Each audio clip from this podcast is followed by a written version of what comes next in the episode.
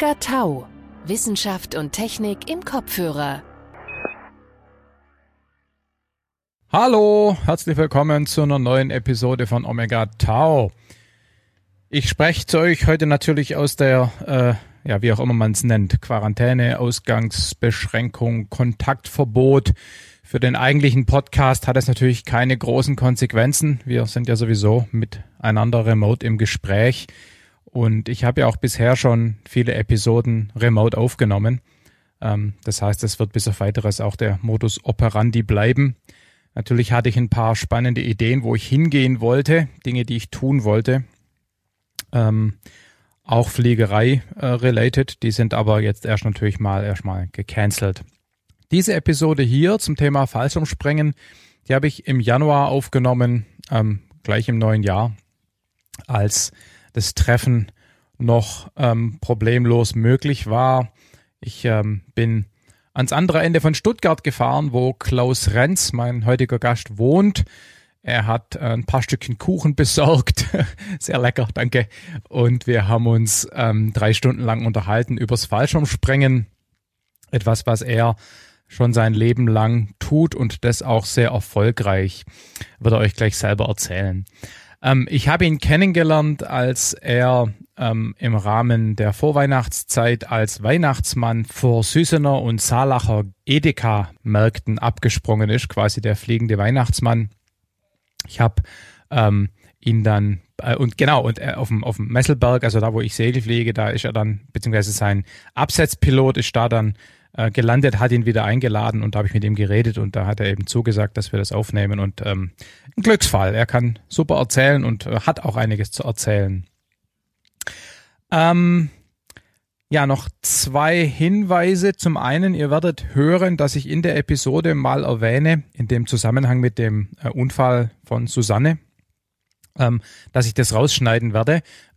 Offensichtlich habe ich es nicht getan, ihr hört's ja. Ich habe das mit äh, Susanne und Sandro besprochen und wir haben uns entschieden, das drin zu lassen. Also alles äh, geht mit rechten Dingen zu. Die andere Sache, die ich euch noch kurz äh, erwähnen wollte, wahrscheinlich seid ihr schon genervt, weil ich es auf allen Kanälen erwähne, ähm, ist, dass das Buch jetzt fertig ist. Und wenn ihr das hört, wird in ein paar wenigen Tagen die Veröffentlichung der Kindle-Version äh, stattfinden. Also E-Book. Am 11. April ist das geplant. Und äh, ja, onceyoustartasking.com, ähm, da könnt ihr hingehen und ähm, die Links und so weiter finden. Ähm, Nora und ich haben heute Morgen auch eine äh, Spezialepisode aufgenommen, die wir dann am 11. oder 12. Ähm, April veröffentlichen werden. Ja, ansonsten ähm, gucke ich mal noch kurz in meine Notizen ob ich noch irgendwas erwähnen soll. Ich habe ja immer so eine Liste von Notizen, die ich mir mache, die ich dann am Anfang der Episode erwähnen soll. Nein, da steht sonst nichts drin. Dann ja, hoffe ich, dass euch gut geht in der Quarantäne oder in wie auch immer es nennt. Ähm, ich persönlich habe ja arbeitstechnisch noch keine Probleme. Ich kann problemlos Homeoffice machen und meine Kunden sind auch noch nicht abgesprungen, aber mir ist schon klar, dass es natürlich nicht allen so geht. Und mir macht natürlich auch die Tatsache zu schaffen, dass ich ähm, so viel alleine daheim rumsitze. Ich meine, ich bin eh viel allein, ne? ich komme damit schon irgendwie klar, aber jetzt sind eben die Dinge, die äh, das kompensieren, angefangen bei den Kollegen von Etemis bis auf die äh, Freunde auf dem Flugplatz, das geht natürlich jetzt alles nicht und insofern ähm, macht mir das schon auch ein bisschen zu schaffen, auch wenn ich es wahrscheinlich alles in allem besser überstehe als manch anderer. Ähm, unter anderem deshalb habe ich ja auch diesen Slack-Channel initiiert. Da haben wir jetzt schon zwei Videokonferenzen gemacht. In der einen hat äh, Mark Saric oder Saric, ich weiß ehrlich gesagt gar nicht, wie man ihn spricht, über äh, PCR, Polymerase-Kettenreaktion geredet. In der anderen der ähm, Pascal Becker über Roboterprogrammierung. Wir haben eine ganze Reihe weiterer Themen ähm, in Planung. Ähm, geht doch auf die ähm, Webseite omegatauerpodcast.net, da gibt's einen Link äh, Richtung Slack, könnt ihr da Mitglied werden. Da announcen wir dann eben immer die entsprechenden virtuellen Hörertreffen. Ist eine ganz coole Sache, macht Spaß, auch wenn es wirkliche Hörertreffen natürlich nicht ersetzen kann. Okay, genug des Vorgeplänkels, ähm, geht los. Klaus stellt sich für immer selber vor. Ja, mein Name ist Klaus Renz, ich komme aus Stuttgart, bin 52 Jahre alt, habe jetzt 7.500 Fallschirmabsprünge und bin seit 35 Jahren Fallschirmspringer. Mhm, okay, das heißt, du hast das als so ungefähr 20-Jähriger angefangen. Ja, mit 16 habe ich Mhm. meinen ersten Fallschirmabsprung gemacht. Okay, rechnen kann ich das auch war nicht. nämlich damals ein sehr, sehr spannendes Abenteuer. Wo war das? Oder war das äh, bei der Bundeswehr? Nee, Quatsch, kann ja nicht sein. Das muss ja irgendwie.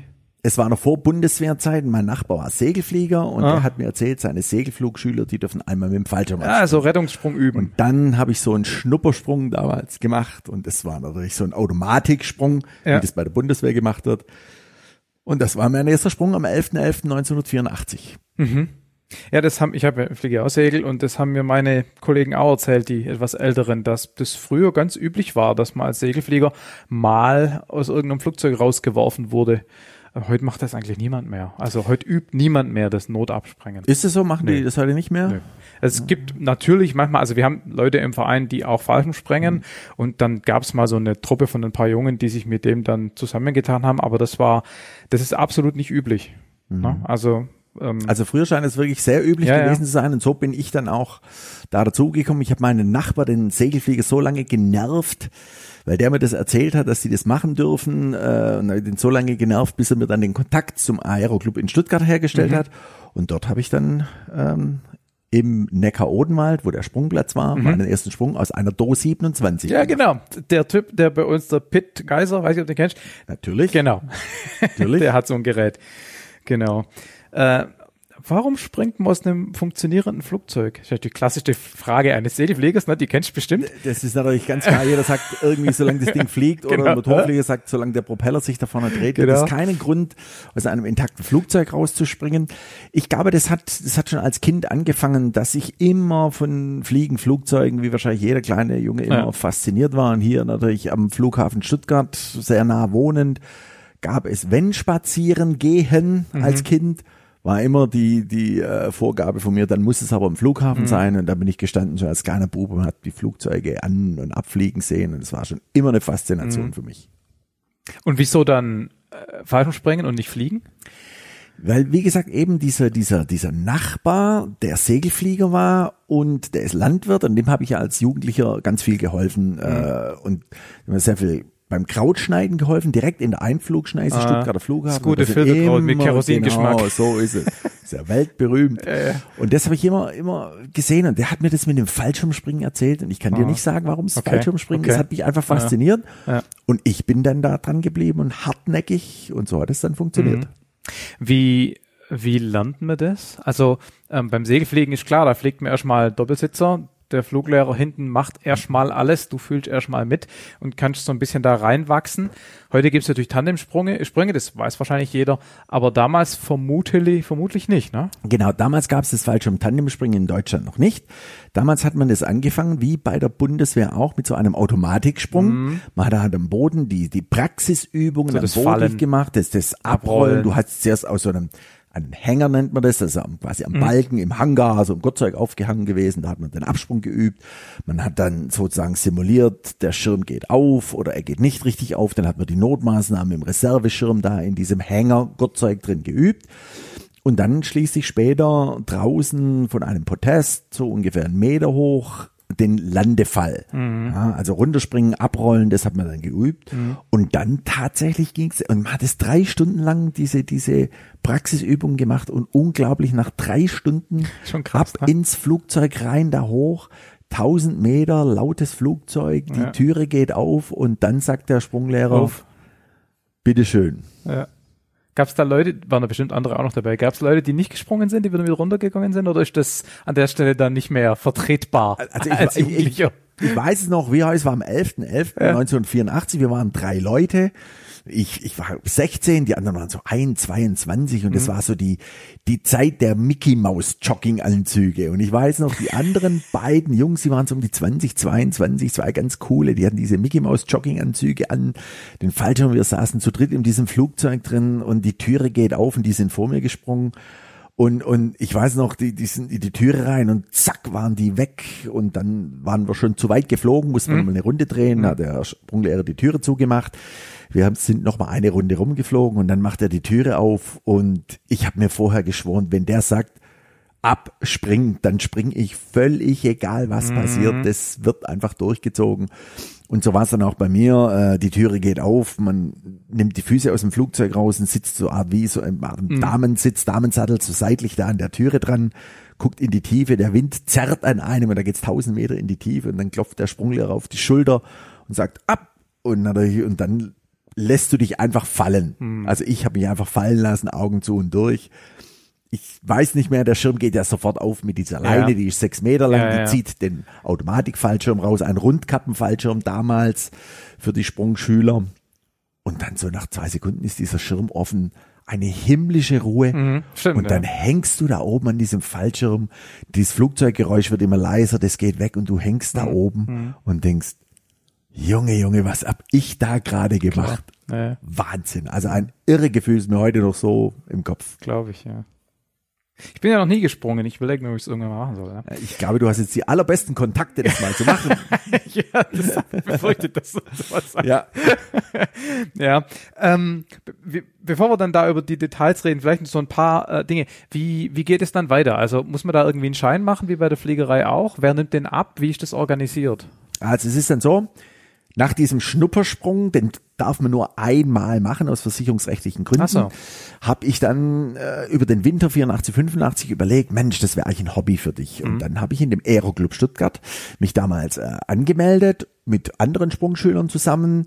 Man macht dann Theorieausbildung und auch nebenher dann seine Praxisausbildung und fängt genau mit solchen Automatiksprüngen, wie ich das gerade beschrieben habe, fängt man an. Damals musste man dann zehn Sprünge automatisch machen und dann kamen die ersten manuellen Sprünge. Manuell heißt, man zieht selber den Fallschirm. Und so steigerte sich das dann, die, die ersten manuellen Sprünge waren aus 1500 Meter mit zwei, drei Sekunden Freifall. Und so steigerte sich das dann immer weiter hoch, bis man dann auf zweieinhalbtausend Meter, was damals äh, so die Standardhöhe, zweieinhalb, dreitausend Meter Höhe war.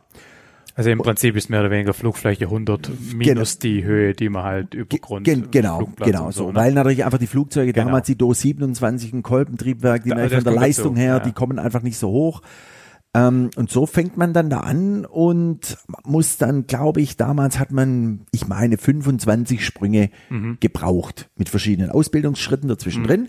Und dann hat man seine eine Theorieprüfung, eine Praxisprüfung gemacht. Damals müsste man auch noch ein äh, Luftfahrttauglichkeitsuntersuchung, glaub Klasse 3, wie ein PPL, wie, wie glaub ich, Mhm. Klasse 2 heißt, glaub ich, also Klasse Medical 2, halt, ja. Mhm. so ein Medical damals halt noch machen. Brauchen wir heute Und- nicht mehr. Und heute braucht man es nicht mehr. Okay. Und damals, und dann hast du dann einen Luftfahrerschein für Fallschirmspringer Ah, bekommen. also ist ja auch ein Luftfahrerschein. Ein ganz normaler Luftfahrerschein, Aha. so wie Segelflieger, Motorflieger, aber Luftfahrerschein für Fallschirmspringer. Das Das ist auch nicht. heute noch. Ich dachte, das wird irgendwie so vom Verband äh, irgendwie gemacht und hat nur so wie beim, beim Gleitschirmfliegen ist ja anders, ne? Die Gleitschirmflieger, ich glaube, die haben irgend so ein Verbandsding, oder? Nein, es ist, es ist bei uns auch so, dass bei uns der Verband, es gibt zwei Verbände, Ah, der, was, was über den deutschen Aeroclub geht oder der Ja. deutsche Fallschirmsportverband. Ja.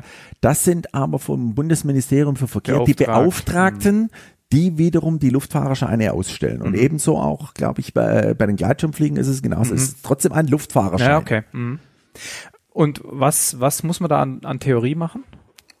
Also an, an Theorie gibt es natürlich die, die, die, die trockenen Themen, die einfach jetzt, jetzt Luftrecht, Meteorologie, das sind eigentlich alles wichtige Themen. Da frage ich mich immer, Ja. was hast du mit Luftrecht am Hut? Das muss doch der Piloteur wissen, wo dich rauswirft. Naja, es, es ist ja schon, es ist ja schon so, dass ich, dass ich äh, in, in Luftrecht auch wissen muss, muss, wie muss denn mein Fallschirm zugelassen sein? Wie muss ich den Ah, prüfen? okay. Ja, Hm. also mal solche Sachen. Okay. Dann ähm, Verhalten an Flugplätzen. Jetzt will ich einen Fallschirm-Showsprung für eine Veranstaltung machen. Ja, jetzt bin ich da in was für Lufträume und so Hm. Okay, weiter. Das braucht man natürlich relativ wenig. Es ist richtig. Im auch so. Prinzip macht der Pilot eigentlich äh, für das Absetzen alles drum und dran. Aber es gibt da schon, schon einfach Sachen, auch Navigation. Man muss einfach ein bisschen, bisschen Distanzen absetzen vom, vom Fallschirmspringen. Jetzt musst du wissen, ja, wie weit weg muss ich denn rausspringen, damit das Ganze funktioniert? Wie hoch darf ich denn vielleicht dort über diesem und jenem Ort überhaupt springen? Ist da ein Luftraum drin? Mhm. Klar, ich meine, im Endeffekt für das, natürlich ist nachher der, der Absitzpilot verantwortlich, dass er nur da rumfliegt, wo er darf. Genau. Aber wenn du natürlich zum Beispiel jetzt einen Showsprung planst, musst du ja wissen, was geht, sonst macht es So ja gar es. keinen Sinn. So ist es, Ja, genau. mm, genau. Okay. Und dann gibt's ja natürlich Materialkunde, Verhalten in besonderen Ja, Fällen, einfach äh, die üblichen Di- Dinge. Es ist genauso Meteorologie. Ja, im Prinzip ähm, beim Fallschirmspringen ist es so, du guckst raus, ist das Wetter gut, Ja, passt es?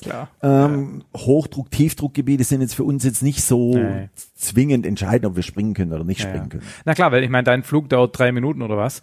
Beim Segelfliegen ist es ein bisschen anders, da dauert Genau. ein Flug mal acht Stunden. Da muss ich auch irgendwie einschätzen können, wie sich Wetter vielleicht verändert, um So ist es. zu wissen, ob ich abends noch heimkomme. So ist es, ganz Und das genau. Problem, in Anführungszeichen, hast du ja eigentlich kennen nicht. wir gar nicht Genau. im Fallschirmspringen. Ja, ja, klar.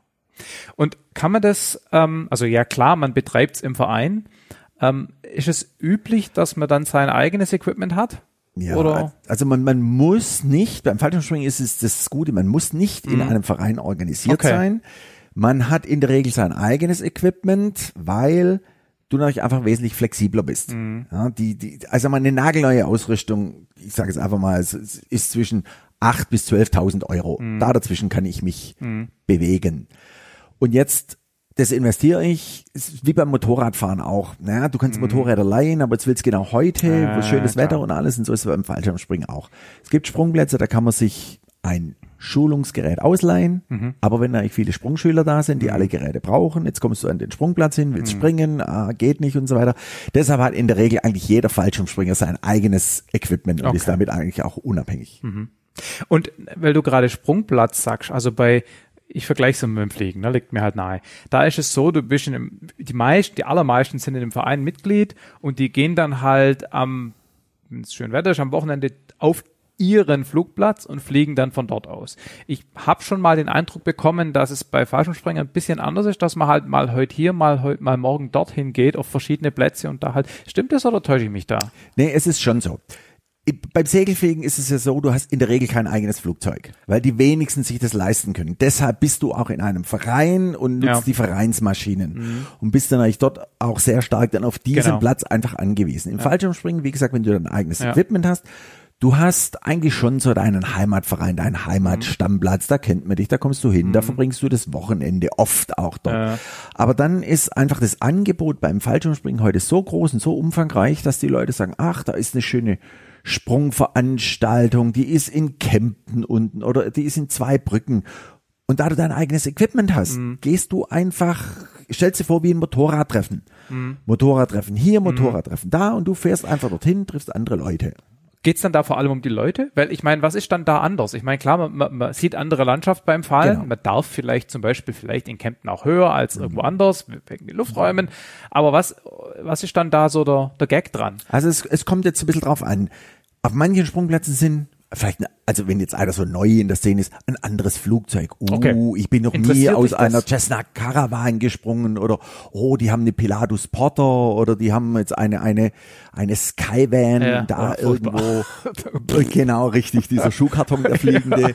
Zum Beispiel solche Sachen. Das können schon auch ähm, Gründe sein. Mhm. Du gehst irgendwo hin. Ich sag mal, es gab mal in, in Kochstedt in, in Sachsen-Anhalt ein Event mit einer Antonov AN-72, ein Strahlflugzeug, was die Triebwerke Ja. oben drauf auf dem, auf dem Ding hat. So was kannst du auf der ganzen Welt ganz selten springen. Also gehen eigentlich schon Leute auch hin und sagen, oh, da ist das Flugzeug. Dann sind da viele andere Springer da. Auf deinem Sprungplatz hast du vielleicht nicht so viele Springer. Jetzt bist du Formationsspringer, sage ich jetzt mal. Es sind da fünf, sechs, acht, zehn Leute, kannst du Formationsspringen machen. Und jetzt gehst du auf ein großen Sprungevent. Da kannst du vielleicht Formationsspringen mit 20 Leuten Ja, machen, mit ja anderen und, und Ja. einfach auch ein bisschen weiterbilden. Oder es sind Wettbewerbe auf andere Sprungplätze drauf, und, und, und genau.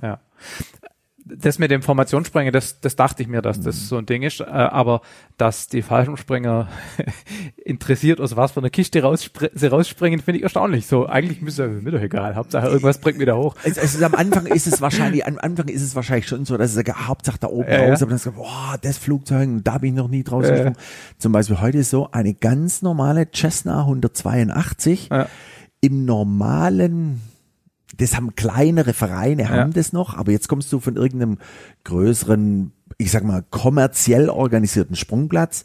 Ja, da gibt's keine Cessna 182 Klar. mehr. Das ist Minimum ein Flugzeug, wo zehn Leute reingehen. Da Klar. ist eine Pilatus Porter mit zehn Leute, Turbinentriebwerk, Ja. ist die Untergrenze. Hm, Ja. Oder du kommst irgendwo hin, da ist ein ganz besonderer Springer da, der jetzt Mhm. Sprünge organisiert, der einfach quasi dieses Briefing für so einen Sprung übernimmt und, und sagst, ja, Mensch, von dem kann man was lernen Mhm. und so. Und deshalb sind dann solche Boogies, wie sich das nennt bei uns in der Fachsprache, die sind dann schon einfach an schönen Orten irgendwo. Mhm. Ich mache mal ein Beispiel einfach.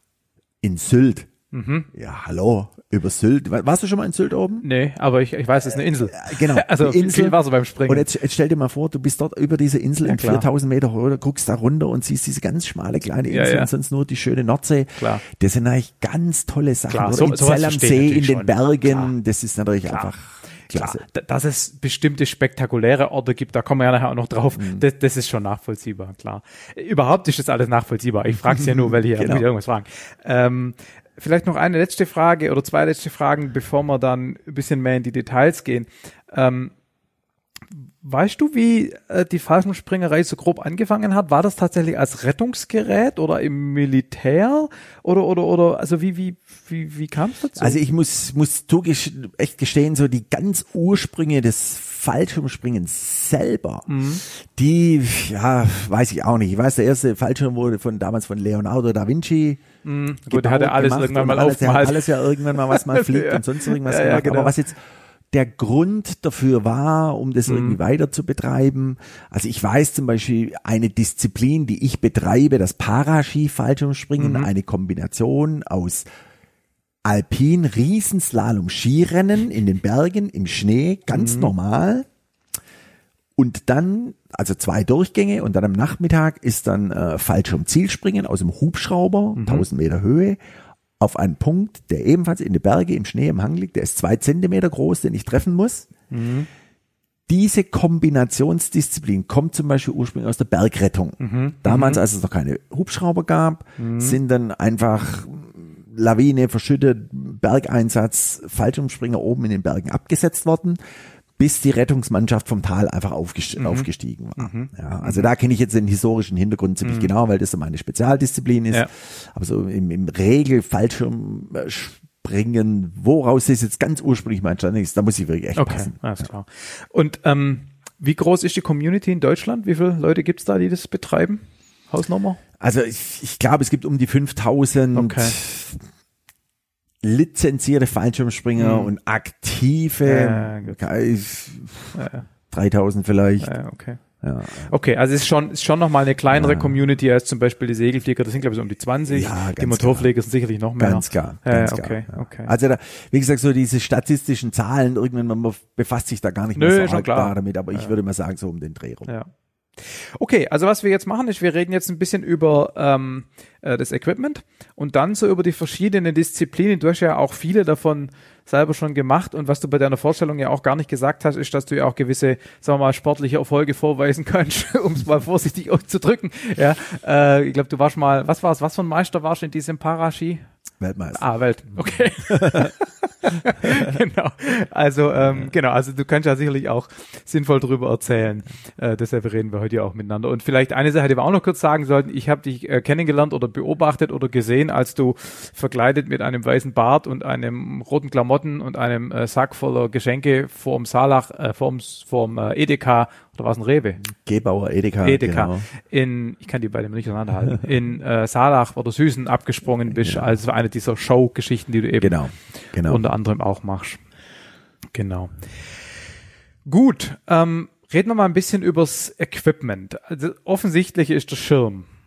Und ich glaube, was die Hörer auch wissen, du hast vorhin zweimal Rundkappe äh, äh, erwähnt. Früher waren das runde Fallschirme. Bei Rettungsgeräten sind es immer noch runde Schirme und die zeichnen sich dadurch aus, dass man sie fast nicht steuern kann. Ne? Genau.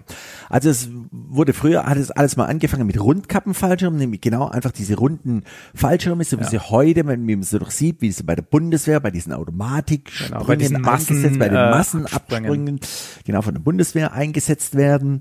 Ähm, die sind sehr wenig bis gar nicht steuerbar, die treiben mit dem Wind ab und sinken einfach, ich sage jetzt mal dahin und beim Landen muss man einfach einen sauberen Landefall machen. Denn sie sinken auch relativ schnell.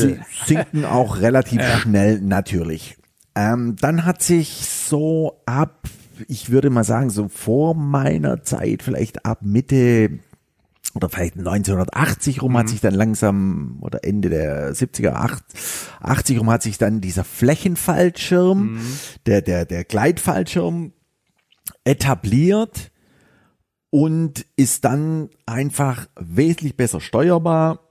Der macht, hat damals so fünf Meter pro Sekunde gegen den Wind konnte Also Vorwärtsgeschwindigkeit. Vorwärtsgeschwindigkeit Ja. ausmachen.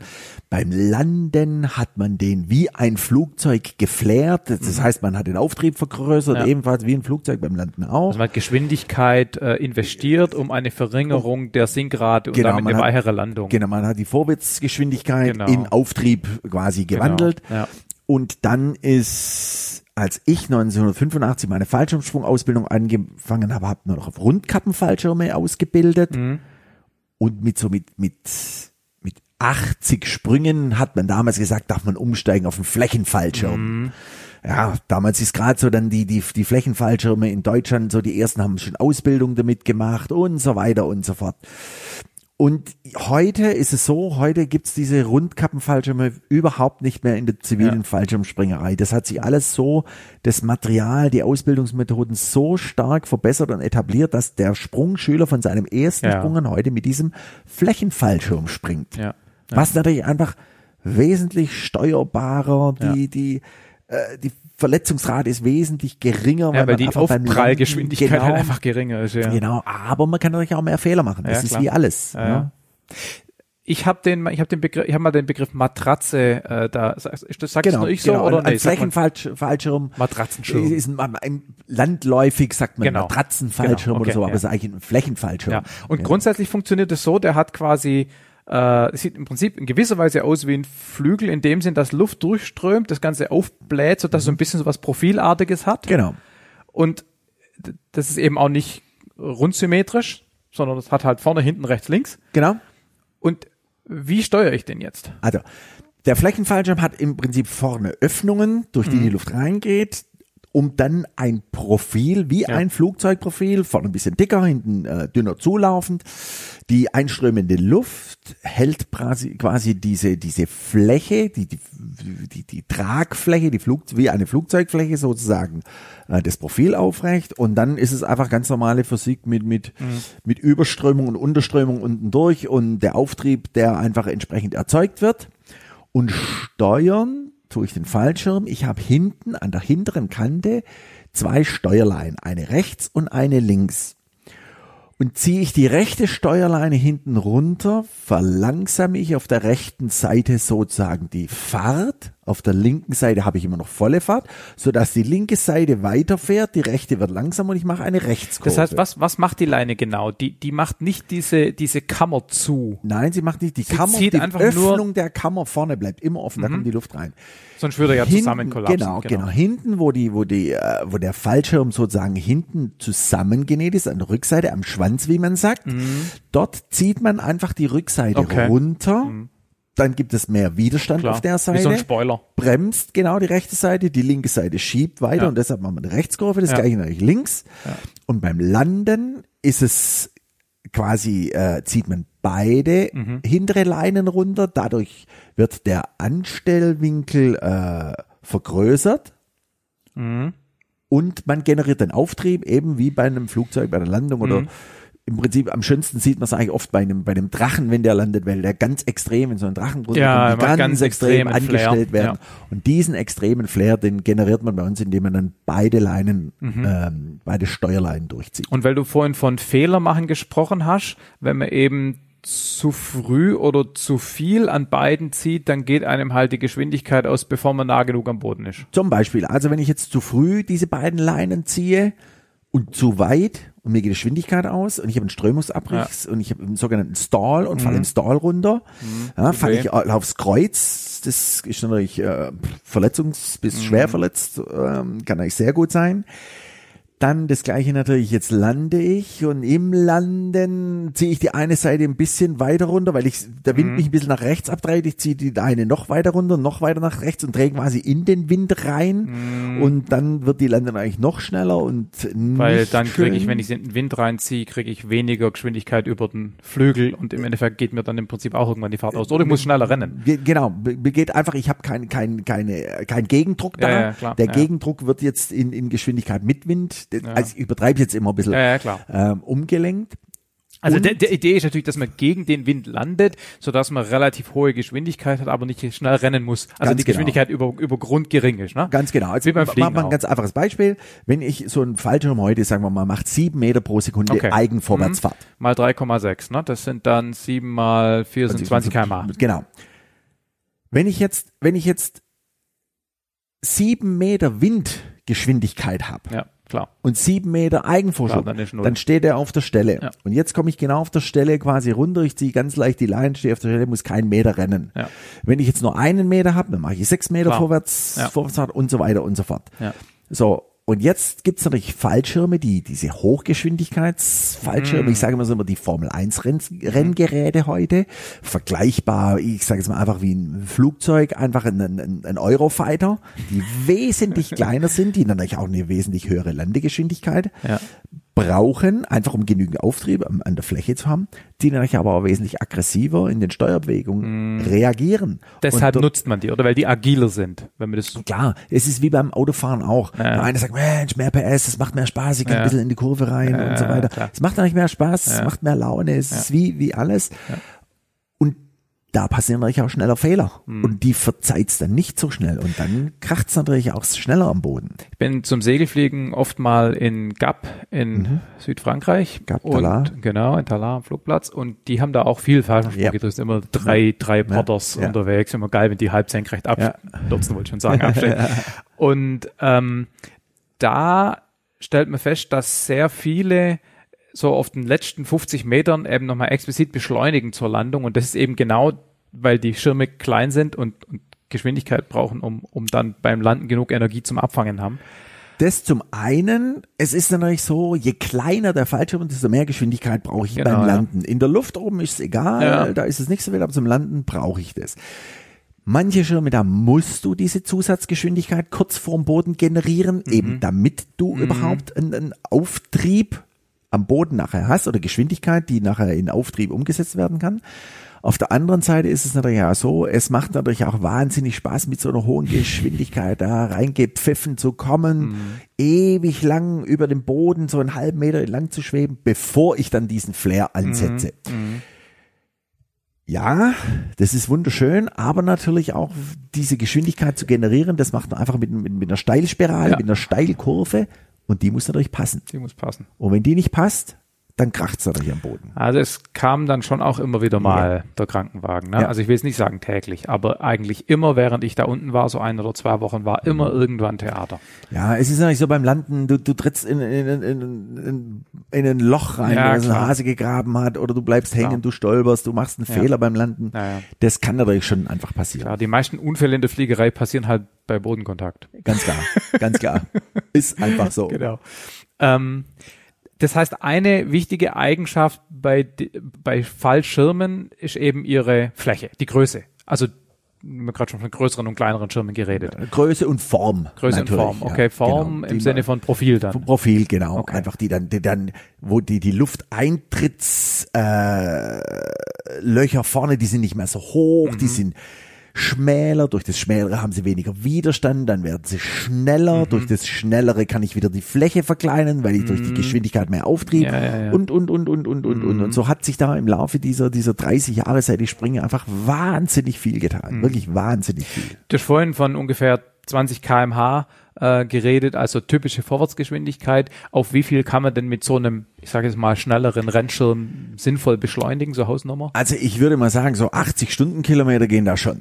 Okay. Also die, die, die ganz High-End-Geräte, da was die haben da mit Sicherheit nochmal ein bisschen mehr und so.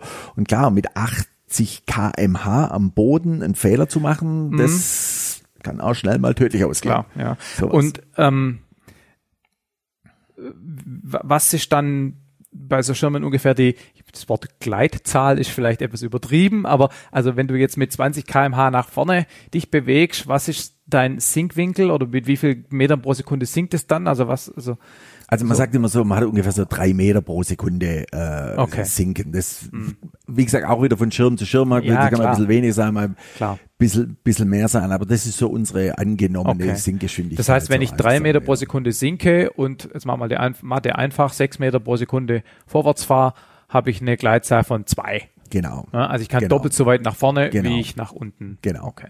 Das heißt also, ich muss halt dann auch gucken, dass mich der Flieger äh, an der richtigen Stelle abwirft, dass ich den Ort treffe, wo ich idealerweise landen möchte. Das ist quasi die große Kunst am, am Fallschirmspringen selber, nämlich dies, diesen sogenannten Absetzpunkt Mhm. festzulegen. Wo ist der? Hat es keinen Wind, kann ich direkt über meinem Landepunkt aus dem Flugzeug springen. Oder wenn ich will, auch ein Stückchen versetzt, weil ich kann ja vorwärts fliegen. Genau, genau. Je mehr Wind es hat, desto weiter muss ich quasi gegen den Wind fliegen, bevor ich aus dem Flugzeug rausspringe, Jo.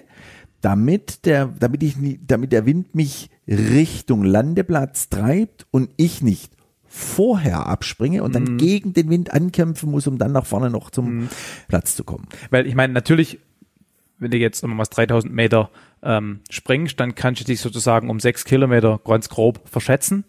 Aber du willst natürlich beim Sprung auch nicht die gesamte Zeit vorkämpfen. Du willst ja irgendwie Spaß haben. Na? So ist es. Und du- springst ja nicht in drei Kilometer, in 3000 Meter raus, ziehst sofort den Fallschirm. Ja, eben, sondern man macht ja. Ja, man, man, lässt sich ja fallen bis auf 1000 Meter, also Ja. grob 1500 bis 1000 Meter, zieht Ja. oder den Fallschirm und dann, dann verringert sich das alles natürlich schon. Ja. Schon. Aber es kann natürlich schon sein, dass das, also in der Regel setzt man so, fängt man über, bei wenig Wind über dem Sprungplatz an, bis wenn es dann richtig viel Wind hat, kann das schon mal sein, dass man ah, so eine Meile bis hinter den Platz rausgeht, wenn es mal richtig Wind hat, einfach. Oder Mhm. Zwei oben, es kann ja sein, dass es extremer Höhenwind hat, Ja. dass ich im Freifallen, wenn ich aus 4000 Meter rausspringe, ich bis 1000 Meter Höhe mich fallen lasse, in den drei Kilometern, ich jetzt einfach aufgrund von sehr starken Höhenwinden, Mhm. da schon mal einfach einen halben Kilometer abgetrieben werde.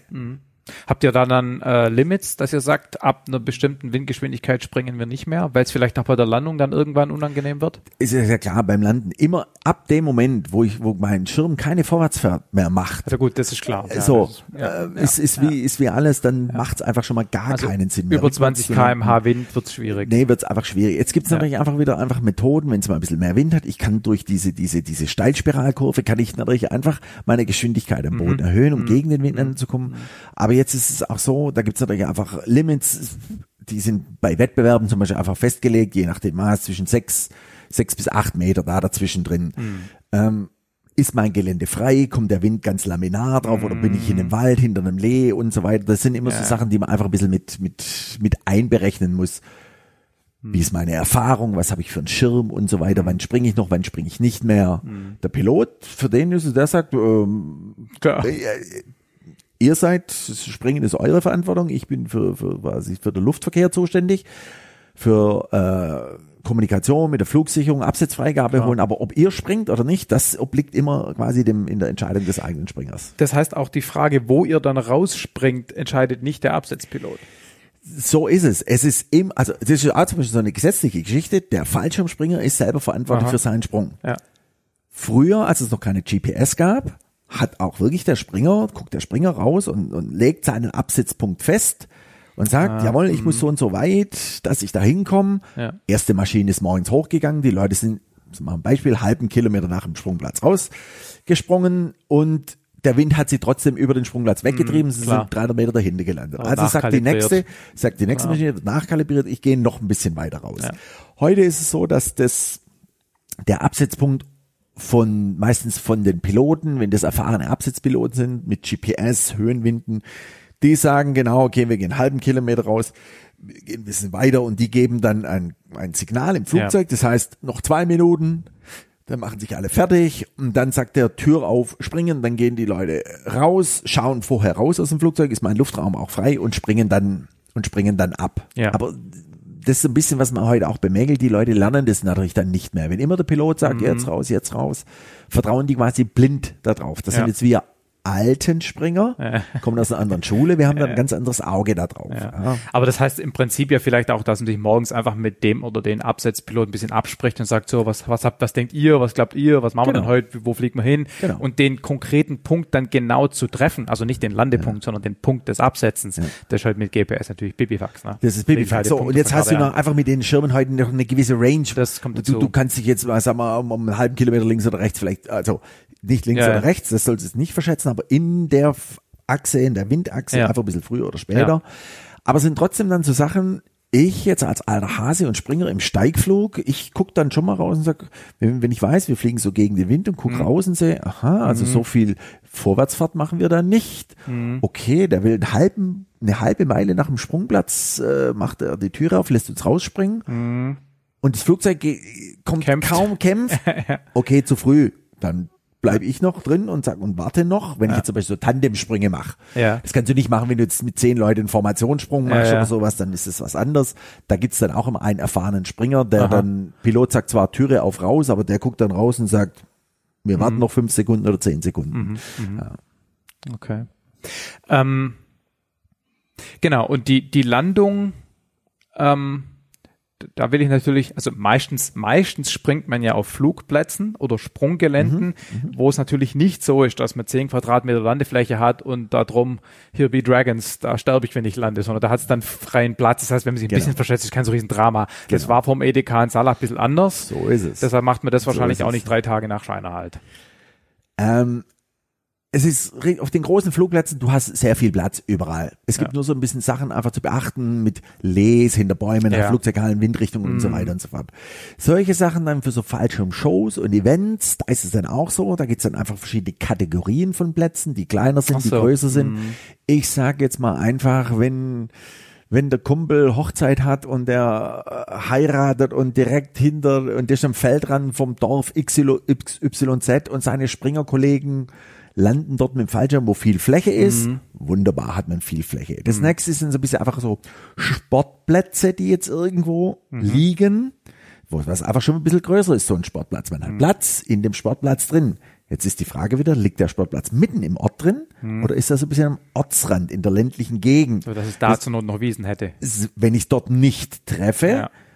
Kann ich irgendwo anders noch äh, landen. Und dann kommen natürlich so die, die Hardcore-Geschichten, die dann mittendrin im Ort sind, irgendwo, wo es, wo du einfach keine großen Möglichkeiten Mhm. hast, wo du wissen musst, ich schaffe es dort drin zu landen, Mhm. egal was passiert.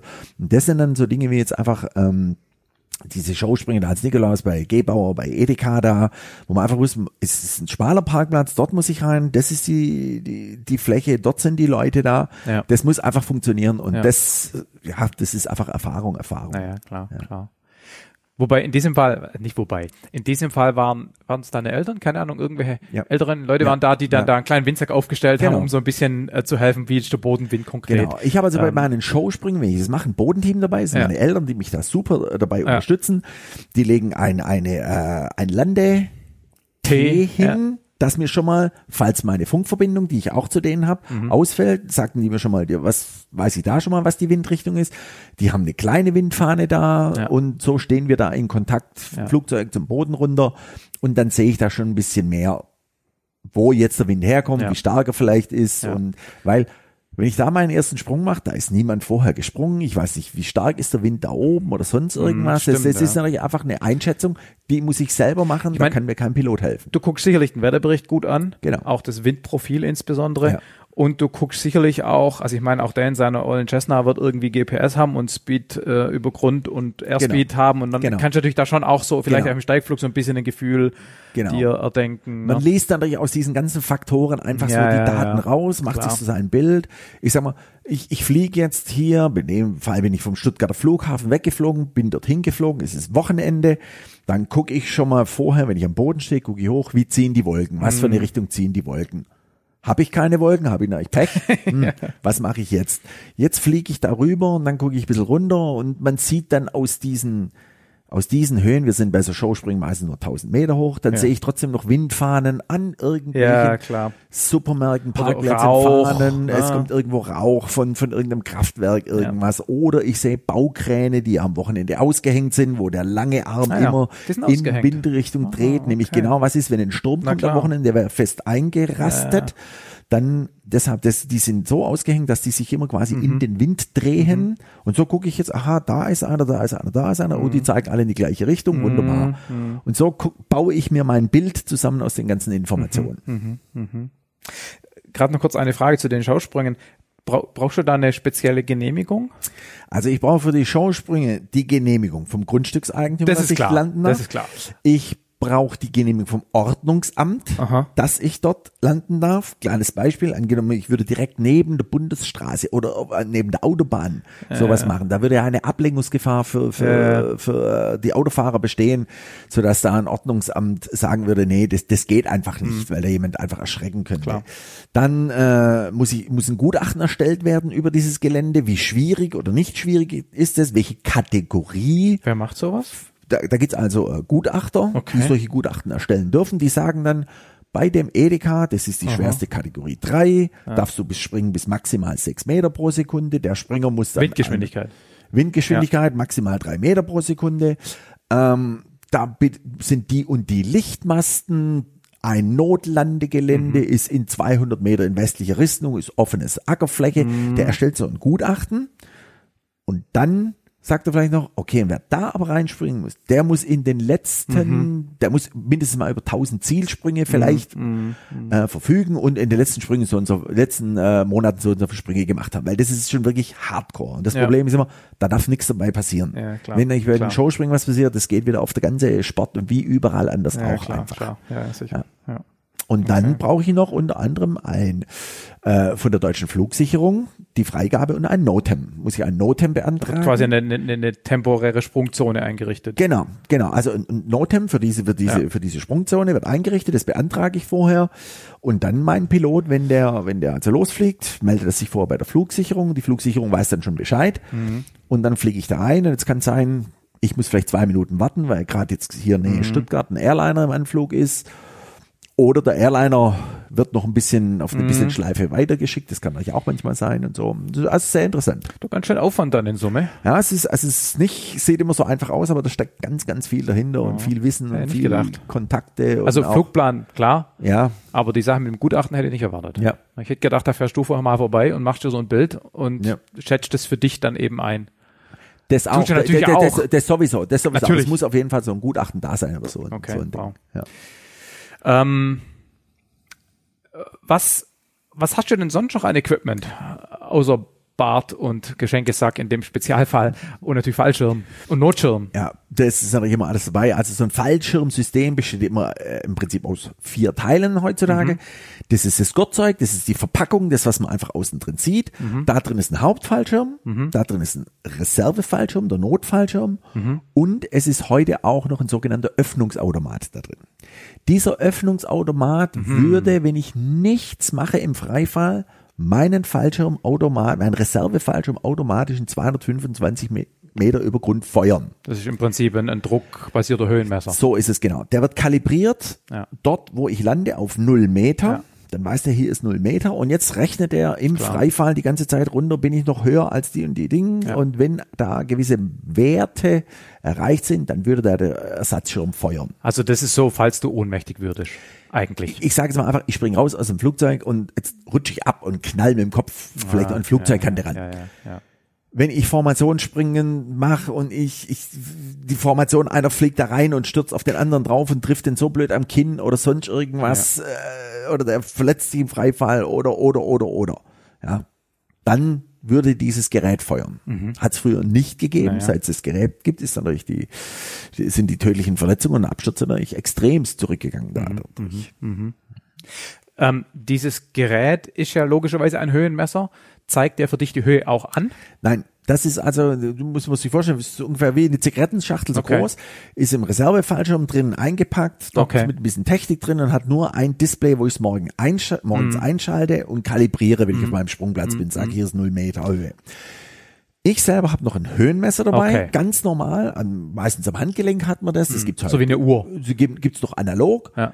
So, ich komme noch aus der analogen Zeit, gibt's aber heute auch alles digital, Klar. wo alles digital drauf ist und Ja. wo dann gleichzeitig jeden Sprung registriert. Da ist quasi ein Ah. elektronisches Sprungbuch drin, Mhm, der zeichnet Geschwindigkeiten auf und, und, und, und, und. Das heißt eigentlich, das Wichtigste ist das Fallschirmsystem und der Höhenmesser. Mhm. Das ist das Wichtigste. Und dann kommen die Sachen dazu. Jetzt hast du noch einen Helm, du hast noch eine Schutzbrille gegen die Geschwindigkeiten Ja. auf. Man hat in der Regel einen Fallschirmspringeranzug Ja. An. Außer wenn man richtig cool ist und Facebook-Videos macht, dann kurze Hose. Dann kann man natürlich, wenn man über den Vasen abspringt, über den Cannstatter Vasen in Stuttgart, dann kann man natürlich auch Äh. in der Lederhose aus dem Heißluftballon rausspringen. Das natürlich schon. Äh, da kann man sowas ausnahmsweise mal machen. Eigentlich, ich bin immer ein Befürworter, alles was verpackt ist, kann nicht irgendwie rumflattern, irgendwie ja. nachher äh, sich irgendwo verhaken, verhängen, man zieht irgendwo dran und deshalb in der Regel hat man eigentlich immer einen Sprunganzug an. Mhm. Okay. Genau, das sind so die, äh, die Equipments, die man halt so, die man halt so braucht. Genau. Okay. Ähm, der Notschirm ist wahrscheinlich dann eine Rundkappe, oder? Nee, auch nicht. War früher alles Rundkappe, hat sich aber auch immer weiter gewandelt und das sind heute alles auch Flächen Reserve-Fallschirme, mhm. weil die einfach auch äh, quasi besser steuerbar sind beim Landen und so weiter und so fort. Das hat sich, also da hat sich die Technik so extrem entwickelt, dass es eigentlich heute keine Rundkappenfallschirme mehr Wie unterscheidet sich dann der Notschirm vom normalen Schirm? Da gibt es keine großen Unterschiede. Aha, okay. Also spezielle, es, es gibt ganz, die, die sind an manchen Stellen verstärkt genäht, einfach nur, mhm. weil natürlich, wenn ich jetzt meine Fallschirm ziehe und er und es passiert gar nichts, dann habe ich eine Geschwindigkeit, Freifahrgeschwindigkeit grob 200 Stundenkilometer. Mhm. Wenn ich dann den Reserveschirm öffne, dann muss der sehr schnell aufgehen, weil das kann sein, dass ich wirklich ganz knapp über dem Boden bin. Aus welchen Gründen auch immer. Ach so, weil du so, eh schon muss, tendenziell weil vielleicht, spät, was weiß ich, da oben, äh, Formationssprung, man separiert auseinander, dass jeder seinen, seinen eigenen mhm. Luftraum zum Öffnen hat und es ist immer später und immer später. Jetzt siehst du, mhm. du willst den Schirm ziehen, äh, wo, wo ist der Griff oder warum geht er nicht auf und du verlierst Zeit, Zeit, Zeit und dann muss der einfach schnell aufgehen. Mhm. Also die, die, der Öffnungsmechanismus der Öffnung, ist ein anderer. Der, der eröffnet aus dem gleichen Grund, aber die Packart, wie der gepackt ist, da geht schneller Luft rein einfach. Ach so. Dass der schneller öffnet. Ach so, und dann ist natürlich auch ein größerer Kraftstoß, ja, und der muss er aushalten. Genau, und deshalb sind da an manchen Stellen einfach, mhm. sind manche Nähte verstärkt, manche Leinen verstärkt und so weiter und okay. so Okay. Ähm, wie wird der überhaupt, wenn wir da gerade drüber reden, wie wird der überhaupt äh, rausbefördert? Ich habe mal, ich glaube, das war bei irgendeinem Basejumper, gesehen, dass der, der springt quasi los und hat so ein Pilotschirm, so einen kleinen Schirm in der Hand und springt weg und wirft den hinter sich und dieses, dieser Luftwiderstand zieht den Hauptschirm raus. Jetzt der klassische Schirm, wie ihn ich auch an meinem Rettungsschirm habe, da habe ich vorne so einen Griff und da ist im Prinzip ein kleines Stahlseil dran, das zieht hinten irgend so einen Nippel raus und da hat eine Feder, das drückt halt dann den Fallschirm hinten raus. Wie, wie funktioniert der Mechanismus bei dir? Genau so, wie du es gerade beschrieben hast. Ein zweiterer der Ersatzfallschirm ist, das ist ein, ein Hilfsschirm, ein kleiner Fallschirm ja. mit einer Sprungfeder drin der genauso eingepackt ist, wie du es gerade geschrieben hast. Und dann ist, ist der, der Container, wo der Reservefallschirm drin ist, ist wie du mit, mit einem, mit einem Stift gesichert, ja. Stift, Stahlseil und ja. geht dann einfach zum Griff vor. Ja, okay. So wird der geöffnet. Der Hauptfallschirm, da ist jetzt auch ein Hilfsschirm, aber ohne, ohne Sprungfeder drin. Aha. Und dieser Hilfsschirm ist in einer kleinen elastischen Tasche, die ist unter dem Fallschirm drunter und, äh, angebracht und dort steckt der drin. Und jetzt mache ich Informationssprung ah. im Freifall und will meinen Fallschirm öffnen, dann greife ich in der Regel mit der rechten Hand so am Gesäß vorbei, unter ja. den Fallschirm drunter und dort ist dieser Griff für diesen Hilfsfallschirm. Ich ziehe den Hilfsfallschirm. Ist das dann ein Griff oder das ziehst du einfach diesen kleinen Schirm raus? Also das kann nicht sein. Das kann so ein kleines Ledersäckchen sein. Okay. Das ist ein kleiner Plastik Plastikknubbel okay. oder sowas. Also, also es ist kein, kein richtiger Griff, wie mm, man okay. sich das vorstellt, sondern okay. einfach so ein kleiner, ja. ein kleiner Ledersack, sagen ja. wir mal einfach ja. so, vielleicht so mit, mit vier Zentimeter Durchmesser oder sowas. De, dort dran ist der Hilfsschirm fest, den ziehe ich raus, werf den in den Luftstrom, mhm. der Hilfsfallschirm kriegt Luft und zieht dann über eine Verbindungsleine mhm. den Stift raus, der dann den Container für den Hauptfallschirm öffnet. Mhm. Und dieser Öffnungsmechanismus wird einfach beim Reservefallschirm durch eine Sprungfeder, ja, okay. die rausspringt, übernommen. Und gegen welchen Notfall hilft denn jetzt dieser Notschirm? Also klar, wenn er automatisch aufgeht, dann haben wir schon gesagt, hilft er gegen einen Fallschirmspringer, der aus irgendwelchen Gründen nicht in der Lage ist, den Hebel zu ziehen oder den Griff zu ziehen.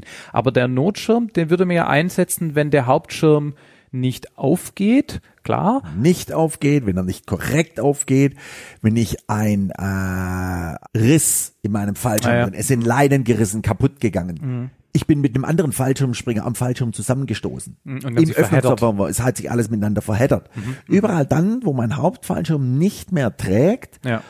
dort ist es dann so, ich ziehe meinen Hauptfallschirm, der Hauptfallschirm raus, entweder er öffnet korrekt oder er öffnet nicht korrekt. Ja. Wie gesagt, du hast einen Riss drin, es ja. ist ein Knoten drin, das ja. Ding spiralt wahnsinnig schnell. Das ist natürlich auch so.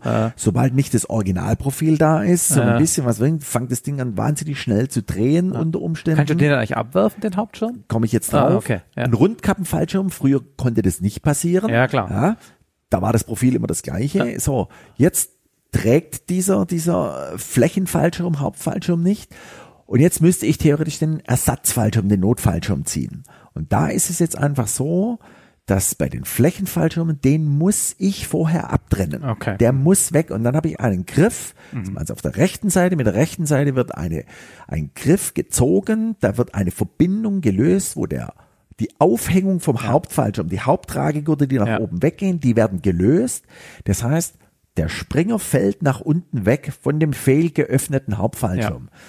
Und je nachdem, wie, wie hoch man dann einfach ist, macht man so ein, zwei Sekunden, dass man da weg ist und dann erst zieht man den Reservefallschirm, der frei rauskommt. Okay, okay. Das Problem ist, ziehe ich sofort den Notfallschirm, Klar. verwickelt er sich in den anderen fehlgeöffneten Hauptfallschirm rein, beide verwickeln sich, ist das Thema erledigt. Naja. Das hatten wir uns auch beim Segelfliegen beigebracht, ne? Wenn du dann da aus dem Flieger raushupfst, angenommen du schaffst, Stichwort G, Beschleunigung, Genau. tralala und überhaupt, ähm, erstmal auf drei zählen, bevor dann im Griff ziehst. Genau. Ne? Total als cooler Segelflieger, Macht man das ja völlig aber, stressfrei, ja natürlich eins, zwei, Genau. drei, kein Problem. Also bei uns beim Fallschirmspringen ist es tatsächlich so, ich zum Beispiel, ich mache das, ich gehe dieses, dieses, dieses Manöver, dieses, Ja. diese Notmanöver immer wieder mal im Kopf durch, im Flugzeug. Du nimmst, du nimmst auch die Hände an die Griffe ran. Wo sind Klar, denn die Griffe? übst Einfach um ja, das, äh, und, sag, und ziehst den, Ja, ja. den, den Drängriff und sagst Ja. 21, 22, Ja. 23 und zack und dann tust du, als ob du den Ja. Ersatzfallschirm auslöst und, und so weiter. Und so geht man das schon immer wieder mal durch. Bei irgendwas über 7000 Sprüngen hat man das bestimmt auch schon mal tatsächlich machen müssen. Oh ja, aber es ist schon Ewigkeiten her. Also zehn Jahre, 15 Jahre ist es. Ist es Mhm. Und was war ja. damals die Situation? Also es gab verschiedene, verschiedene Situationen. Also an eine erinnere ich mich, das sind mal einfach drei Leinen gerissen. Ja, entweder habe ich ein bisschen, waren die, die der Fallschirm war schon älter und, und vielleicht habe ich ein bisschen äh, asymmetrisch gepackt. Die eine Seite hat zuerst Zug gekriegt und dann sind einfach diese drei Leinen gerissen.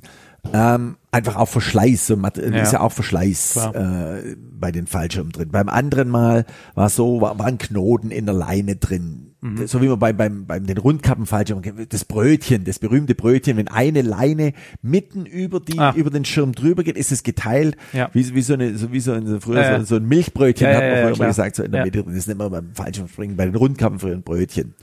Ähm, oder du hast einen Riss im Schirm drin. Ja. Ja, du, du musst nur mal irgendwo landen, da hat's ein bisschen Ja. Dornen, du, du schleppst da, ziehst deinen Schirm schön im Boden an, da ist die eine Faser ein bisschen angerissen Ja, du und merkst so nicht weiter. beim Packen. Merkst es nicht, der Schirm geht auf, hat einen Riss drin, jetzt ist immer die Frage, wie groß oder wie klein ist der Riss. Ja. Sowas, das kann dann einfach schon mal vorkommen. Hm, Okay.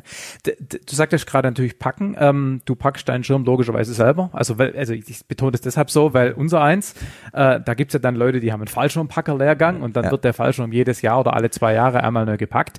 Du packst ihn logischerweise nach jedem Sprung und machst es logischerweise selber. Ähm, kann man da viel falsch machen? Ja klar, man kann da extrem viel falsch machen an der Geschichte. Es gibt so ein paar Grund, Grunddinge, die man einfach beachten muss. Und dadurch, dass du das ja permanent, wenn du viel springst, machst, den Fallschirmpacker, hast du auch die gewisse Routine. Ja, das kann ja Jetzt aber auch ein Nachteil sein, Ihr ne? im Routine, Segelfliegen, ähm, du brauchst das Ding nie. Niemals. Und musst es einmal im Jahr machen. Du hast weder Routine noch hast es Klar. dir merken können, wie es geht. Und mit YouTube-Videos in Reserveschirm packen, sollte man, glaube ich, nicht machen. Aber gibt's mit Sicherheit Leute, die auch sowas Äh. machen. So, und bei uns ist es natürlich so, äh, die Leinen dürfen natürlich nicht verheddert sein und müssen straff sein. Das ist eigentlich so das Wichtigste. Der Stoff. Was heißt straff sein? Straff, die, die, die Leinen müssen einfach, wenn ich den einschlaufe, wenn ich den Fallschirm einpacke, müssen, müssen die Leinen vorher alle gerade nebeneinander Okay. Mhm. ausgelegt sein, die dürfen nicht umeinander rumgewickelt Okay, sein verstehe. Mhm. und so weiter und so fort. Das sind eigentlich so die, die wichtigsten Sachen. Den Stoff oben legen. Stoff kann sich nicht, nicht, nicht Verheddern groß verknoten Sinn, oder ja. verheddern. Das ist einfach, wenn man den so schön zusammenlegt, das hat dann jetzt einfach mit der Öffnungstechnik, Öffnungsgeschwindigkeit zu tun und vor allen Dingen auch, wenn der Schirm da rauskommt, mit der Reibung aneinander. Wenn der Stoff sich aneinander reibt, das kann Verbrennungen geben im Material. Echt?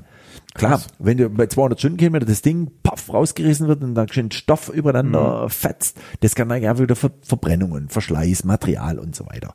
Und das sind so Sachen, die man da einfach ein bisschen beachten muss. Aber das ist alles kein Hexenwerk. Aber, aber prinzipiell wird es einfach, sagen wir mal, irgendwie gefaltet. Genau. Und dann werden die Leinen so schön S-mäßig Genau. da reingelegt und dann kommt ein Deckel, Deckel, Deckel eingelegt, drüber und Deckel drüber das war's eigentlich. und so weiter. Genau.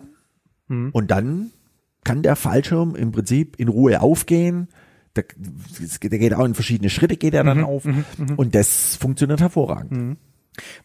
Was gibt's denn sonst noch für äh, Notfälle, die passieren können? Also wir haben gesagt, ähm, oder Unfallszenarien. Das eine ist irgendwie die Landung zu hoch abgefangen, Stall. Ne, die Landung ist fertig, bevor der Boden da ist. Das ist ja uns Wie immer, ja, so ein Ding, das ne? ist der allgemeine Luftfahrt. Genau, blöd. Ähm, dann haben wir gesagt, äh, irgendwie durch Anstoßen ohnmächtig und dein Automat macht dich macht einen Schirm auf. Wir haben gesagt, du brauchst den Notschirm, weil ähm, dein Hauptschirm verheddert, gerissen oder schnell drehend ist wegen irgendeiner Asymmetrie, weil nur die Hälfte aufgeht. Ähm, bei den Gleitschirmern gibt's dieses Zusammenkollabieren. Ich weiß gar nicht warum und wann. Was gibt's sonst noch so Sachen, die so Beim passieren können? Gleitschirm, ich habe vor anderthalb Jahren habe ich Drachenfliegen noch angefangen dazu. Oh, im hohen Alter noch. Ja, im hohen Alter, bin einer der letzten und trotzdem noch einer der jüngsten Drachenflieger, weil das heute gar keiner Das mehr macht anfängt. gar keiner mehr. Ja. Ähm, und deshalb habe ich jetzt auch so ein bisschen in die Gleitschirmszene den Einblick da bekommen. Und ich habe mich das auch immer gefragt, was, was ist das bei den Gleitschirmen? Warum klappen die zusammen? Naja, diese Gleitschirme sind natürlich von der, von der Stabilität des Profils nicht so ausgelegt wie natürlich unsere Fallschirme, unsere Weil? Hauptfallschirme, weil so ein Gleitschirm ist ja auf eine extreme, Perf also Zweifel auf eine extreme Performance aufgelegt, Gleitleistung. Gleitleistung und nicht auf ein Leben retten. Ein Fallschirm ist nichts anderes wie ein Lebensrettungsgerät. Naja gut, die High-End-Sportgeräte auch nicht mehr. Es ist immer grundsätzlich zuerst mal noch Okay. Mhm. ein Lebensrettungsgerät. So, und das wurde dann immer weiter, weiter aus, auch das High-End Gerät ist nichts anderes wie ein Lebensrettungsgerät. Mhm. Da springt einer aus dem Flugzeug raus, denn sein Leben muss gerettet werden. Also Ach so, muss jetzt das diesen, diesen ja. Mhm. Belastungen, das muss diesen Belastungen und diese Belastungen und, und Profile gehen eigentlich immer zu Lasten der Performance. Ja. Ja, ich kann mit so einem Fallschirm nicht in der Thermik oben bleiben. Da muss ich schon extremste Thermik haben. Ich habe das manchmal im Sommer, wenn ich beim Tandemspringen ein sehr leichtes Mädel habe und es ist sehr warm und du merkst es ist ein bisschen thermisch, Ja. dann, dann sink ich manchmal fast gar nicht. Aber in der Regel hast du das beim Fallschirmspringen nicht, weil Ja. die Fallschirme solche Anstellwinkel haben, dass du einfach schneller runterkommst. So, bei den Gleitschirmen ist es natürlich so, Klar. die sind oft in den Bergen. In den Bergen hast du Turbulenz. Äh, Turbulenzen und Turbulenzen können in den Bergen hoch irgendwo oben können die im Lee bitterbös sein oder die kanalisieren sich irgendwo rein, wenn man irgendwo fliegt. Oder, oder du hast irgendwelche, ich- sagen wir so, Dust Devils oder sonst irgendwas, wo die einfach drin sind. Also, das habe ich inzwischen auch gelernt, dass es da manchmal, und seit ich das Drachenfliegen mache, seit ich Thermik erlebt habe, was in der Thermik abgeht. Geil, geil, Thermik. Wahnsinn. Wahnsinn. Ja. Du sitzt in einem Segelflieger drin, das kriegst du überhaupt nicht mit. Ja, schon Das klar. ist echt so, wenn du Ich krieg's schon mal. Also, ja, es rumpelt ja, schon auch manchmal, es- aber ich weiß schon, was du meinst. Du sitzt Ja. da drin, aber Klar. wenn du schon an einem. Drachen, wie es dich da manchmal äh, durch die Gegend schüttelt, also das ist so, so wow, wow, wow, wow. Ja. und für den für den und jetzt habe ich ja noch eine relativ starre Starre. Fläche im, im, im Vergleich zum Gleitschirm, der dann mal schnell irgendwo zusammenklappt, irgendwie, Ja. wenn da irgendwelche Wirbel aufsteigen oder so. Also es ist schon Also mit anderen Worten, das Problem habt ihr als Fallschirmspringer nicht. eher nicht, nein, Okay. eher nicht. Das was- kann man einfach vernachlässigen. Wa- Was gibt's sonst noch so für, für, für, für Not- oder, oder, oder sagen wir mal Stresssituationen? Oder war's das so ungefähr? Also Sch- Stresssituation ist einfach so, du musst einen Notabsprung machen aus dem Flugzeug. Flugzeug hat ein Problem. oh, mh. Einfach nur so als Beispiel. Ja. Und das vielleicht nach dem Start kurz niedrige Höhe. Mhm. Pilot würde sagen, raus, raus, raus. Könnte ein, eine Geschichte sein, wo man äh, einen Notabsprung machen muss. Wenn ich natürlich einen Notabsprung in, in, in 2000 Meter im Steigflug machen muss, ist es ein normaler Fallschirm. Solange du eine Landefläche hast. So ne? ist es genau. Das kommt natürlich jetzt. Wird dann, wird da der, der, der, der Kurs, die Strecke, der Track, den der Motorflieger fliegt, ist das so geplant, dass man im Zweifelsfall idealerweise Landeflächen hätte? also das kommt natürlich immer drauf an, wo ich Ja, natürlich, natürlich. bin. Also zum Beispiel an meinem Sprungplatz, der in der Pfalz da hinten liegt, hast du überall immer Flächen, wo du, Hm. wo du einfach landen kannst. Aber er wird nicht danach gewählt, Okay. dass du in dem Falle von einem Notabsprung Okay. irgendwie da ganz schick Okay. irgendwo dran Von, von bist. wo aus springst du da, weil du gerade Pfalz sagtest? Das ist in Schweighofen, Ah, ja. das ist da Mhm. bei Kandel, Bad Bergzabern, da hinten an der französischen Grenze Ja. ist das. okay. Ja. Es ist natürlich, selbst wenn du auch auf so einem sogenannten, das, das Inselboogie da oben an den äh, nordfriesischen Inseln da oben bist, klar. irgendwie so. Da kann ich über der Insel kreisen. Ja, der, der, das ist natürlich schon schwierig da. Der startet raus und dann muss der zuerst mal irgendwo hin Klar. und du landest halt dann notfalls im Meer. Ja. Ja. Was übrigens auch, ähm, ja, kein Spaß ist mit dem Fallschirm. weil drin. du mit den Leinen, die Leinen sind schwer, die sinken. Genau. Du Und machst drei Paddelschläge. Fall, wenn genau, und, und, und du, du verhedderst dich in den Leinen und ersäufst einfach. Ja, ja, genau. Alles schon ja, vorgekommen. Ja. Was sind denn so die, die typischen Absprunghöhen? Wir haben schon gesagt, also ich meine, die, in Deutschland für die äh, Nichtflieger unter euch Hörern, äh, Flugfläche 100, 3000 Meter, da beginnt der obere Luftraum, da darf ich nicht ohne weiteres hin.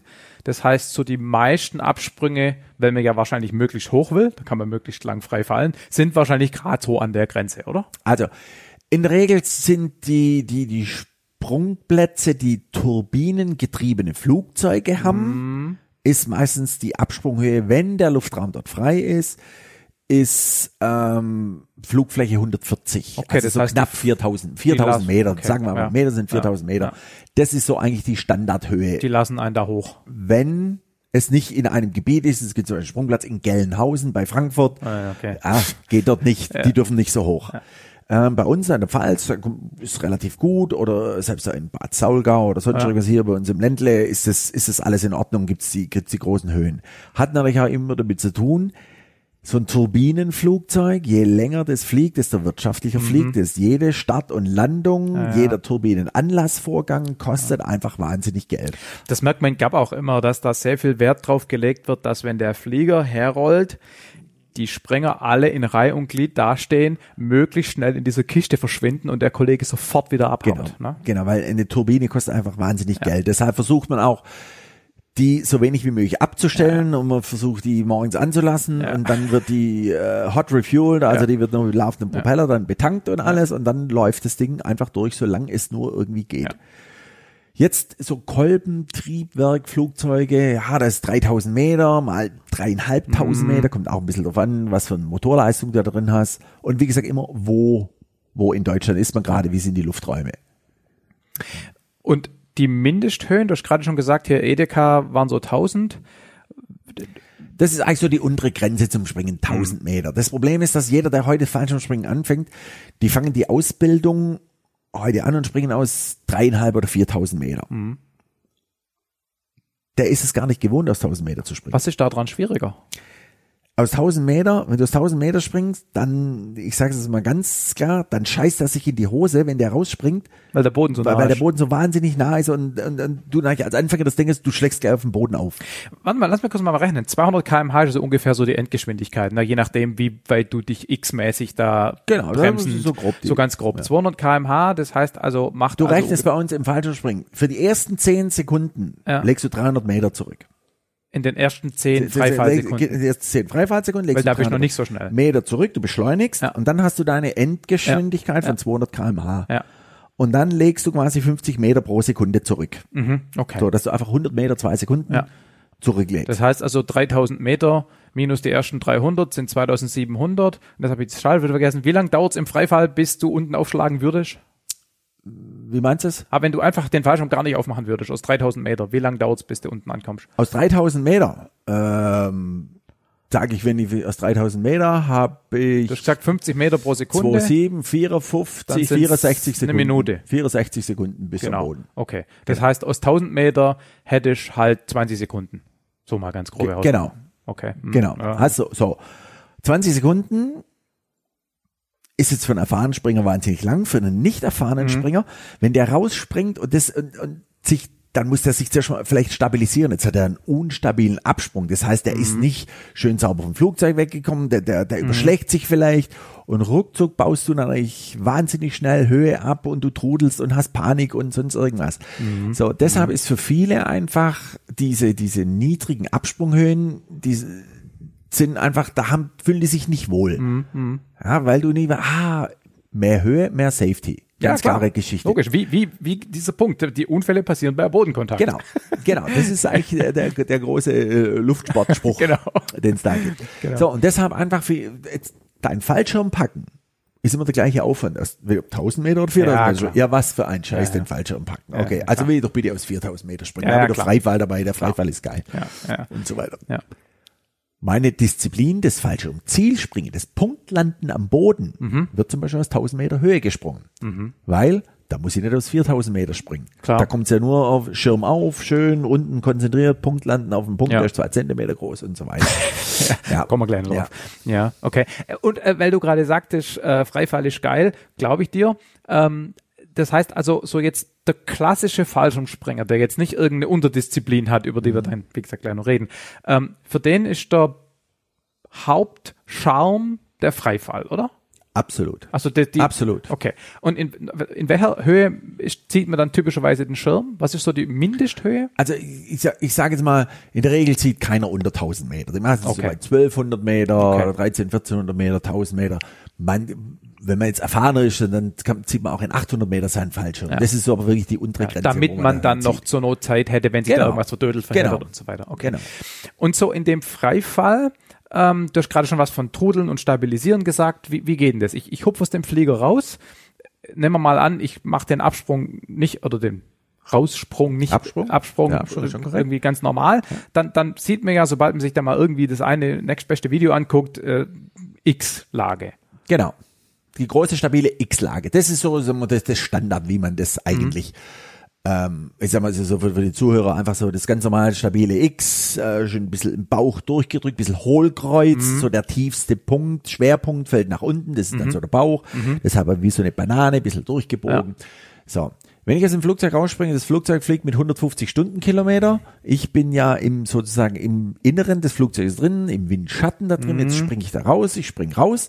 Und jetzt will ich dieses X machen und die eine Hand geht ein bisschen weiter raus wie die andere Hand. Dann weiß jeder, der sich ein bisschen mit der Physik auskennt, dass das einfach wahnsinnige Strömungsverhältnisse sind, die sich sofort Du drehst dich sofort. Du drehst dich sofort. Heb mal einer bei 150 Stundenkilometer Ja, ja. Meter am Auto die Hand raus und bewegt die mal ein bisschen, dann weißt du, was da kommt. So, jetzt springe ich als Anfänger da raus und bis ich das so richtig drauf habe, dass ich da immer sauber und super stabil bin, das dauert dann einfach ein bisschen, Mhm. bis man das Gefühl dafür hat. Das hat man dann relativ schnell dann drauf. So, und wenn ich da aber halt mal, und jetzt mache ich so einen Formationssprung mit drei, vier Leute, die halten sich schon beim Rausspringen, die vier Leute. Oh, okay. Und jetzt kommt diese Formation nicht stabil vom Flugzeug weg, sondern der eine klappt vorher ein, weil der der Wind auf den Rücken kriegt und der andere purzelt dann drüber und dann purzel, purzel, purzel das Ding. Und jetzt muss man loslassen und alle müssen sich stabilisieren, wieder in eine, eine Bauchlage kommen und dann wieder zusammenfliegen. Und das sind so Sachen, wo man das Stabilisieren einfach braucht, weil das immer wieder mal vorkommt. Das heißt sozusagen, die, wenn man die X-Lage mal hat, dann ist es eigentlich, sagen wir mal, kein großes Problem mehr, sondern das Problem beim Stabilisieren ist, in diese Lage zu kommen. jetzt, wenn man, noch, wenn man noch im Anfängerstatus ist, dann denkt man, ja, jetzt bin ich in der, in der großen X-Lage, aber so, jetzt habe ich, jetzt brauche ich ein bisschen Beinspannung, jetzt habe ich das eine Bein bloß ein bisschen kürzer wie das andere oder ein bisschen länger und schon fange ich an zu drehen. Ist das so Und- sensitiv? Und, und, also es ist ja wahnsinnig sensitiv. Und jetzt, jetzt versuchst du das auszugleichen Hm. und müsstest eigentlich das rechte Bein stricken, das linke anziehen, Hm. aber äh, jetzt machst du genau andersrum, dann wird's noch schlimmer. Und, und, und so ist es am Anfang einfach. Bis du mal irgendwann so das alles aus dem Automatismus, Ja. aus, aus dem Gefühl rausmachst. Das ist wie alles andere auch. Wird eigentlich in der Ausbildung, Stichwort gab, da haben sie so ein, weißt du, auch so ein Propeller, der nach oben propellt, wo man Ja. dann so quasi, Ja. wie nennt man denn das? Ja. Das ist so, das ist, ist dieses Indoor, Indoor, Skydi- Indoor genau. Skydiving, so ein Windtunnel. Genau. Ja. Wird das in der Ausbildung eigentlich verwendet? Nein. Oder ist das eine andere Community? Nein. Es ist einfach diese Windtunnel, die sind in den letzten, sagen wir, zehn Jahren erst so richtig, kommen. Mhm. die erst so richtig hier. In Deutschland gibt es jetzt dann, glaube ich, vier oder fünf oder sowas von diesen Dingern. Diese Windtunnel sind aber bei uns hier nie an irgendwelchen Sprungplätzen, Mhm. weil die Sprungplätze sind so weit weg von den großen Städten wegen den Regionalflughäfen, wegen den Verkehrsflughafen. Also sind diese Sprungplätze immer weit auf kleinen Flughäfen Ja. weit weg. Das heißt, die Investition in so einen Windtunnel ist wahnsinnig hoch. Das, ist, das kostet richtig Millionen, so ein Ding hinzustehen und du hast ein Einzugsgebiet mit einfach wenig Leute. Klar, fünf Kühe. Als, genau. Also werden diese Windtunnel immer dorthin gebaut, wo einfach Berlin oder Ja. Hamburg oder, Ja. oder ähm, München unten, wo du einfach ein Einzugsgebiet hast, weil das müssen keine Fallschirmspringer sein, die Ja, da drin klar. fliegen. So, das ist, das ist, das ist eine neue Sportart, Ja. dieses Indoor Skydiving, die jeder machen kann, die Ja. wahnsinnig einfach ist und sowas von Spaß macht. Und deshalb wird es eigentlich im normalen Sprungbetrieb nicht mit einbezogen. Ich weiß es nicht, wie es bei der Bundeswehr ist, ob Mhm. die sich da Zeiten reservieren und ihre Sprungschüler, die also die Freifallausbildung bei der Bundeswehr machen, drin ausbilden, weil natürlich eine Bundeswehrflugstunde mit dem Hubschrauber ist natürlich wahnsinnig teuer. Sodass die Investition, die klar. vorher schon mal in so einem Ja. Windtunnel vorauszubilden, sich in dem Fall lohnt. Aber also prinzipiell sinnvoll, wenn man jetzt mal vom Geld absieht, wäre das schon. das Absolut. sind schon die kein- gleichen, gleichen Frage. Genau das Bewegungen. Gleiche. Ja, genau. Genau das okay. Gleiche. Ja.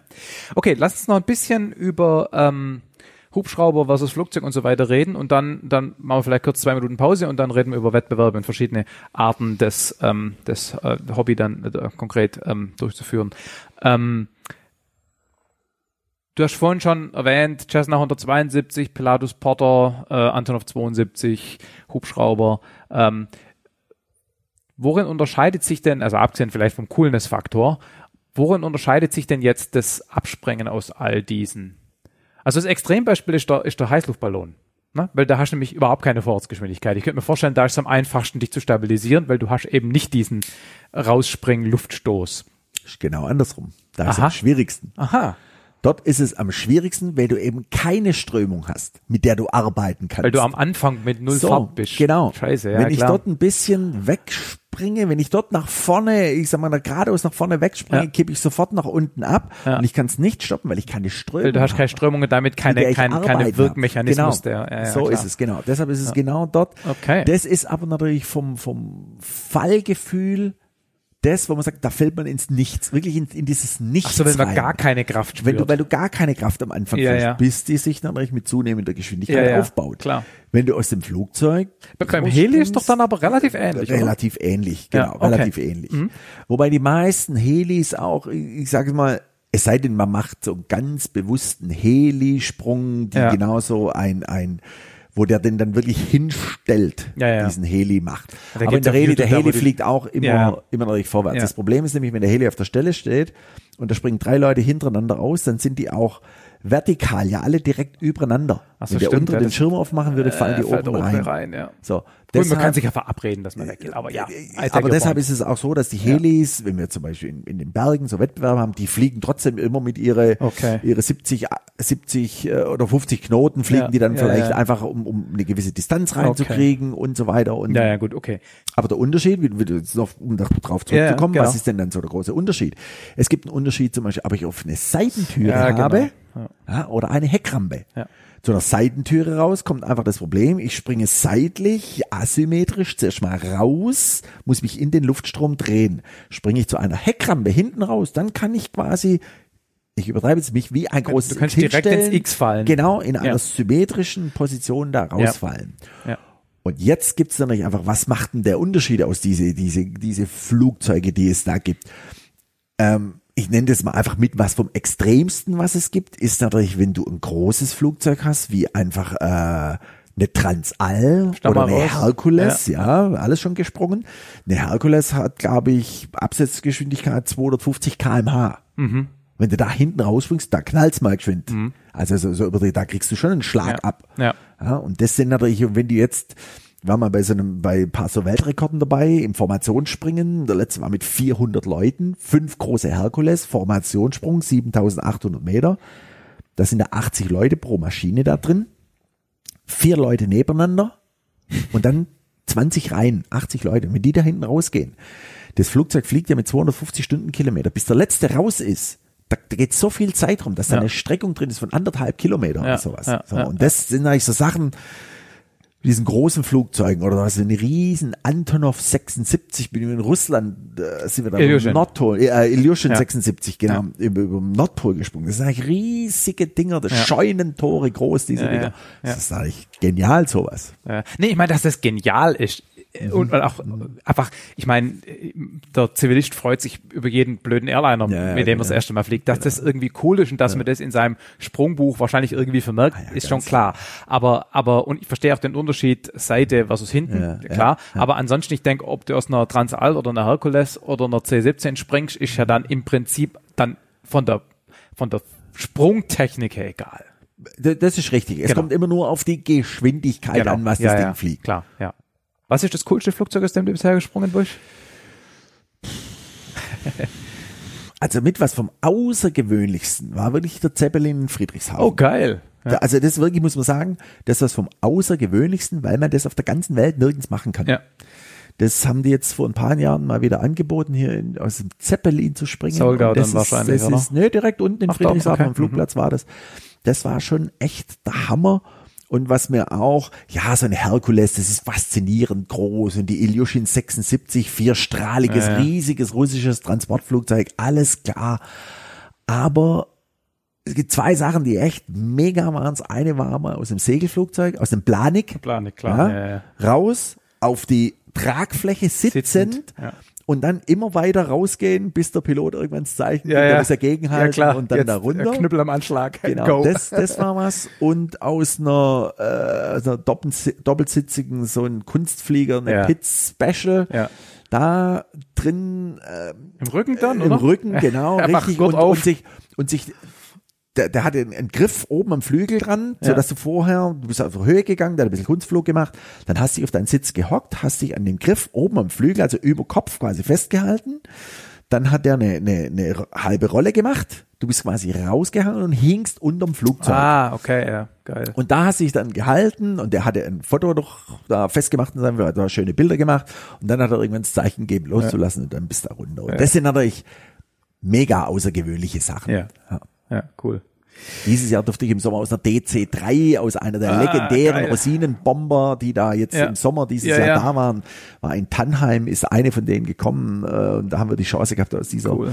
uralten DC-3, die Placid äh, äh, Lady rauszuspringen und das war natürlich Klar. schon was Außergewöhnliches.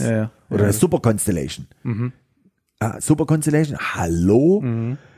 Das war, das war 1997 in Amerika, flog eine von den Dingern, wo man rausspringen konnte und das ist natürlich, ey, heute fliegt, gab noch eine, die Breitling Super Constellation, die fliegt, Die fliegt glaub noch, die ich, Lufthansa hat ihre kürzlich beerdigt. noch. ne? Äh, Genau, ja.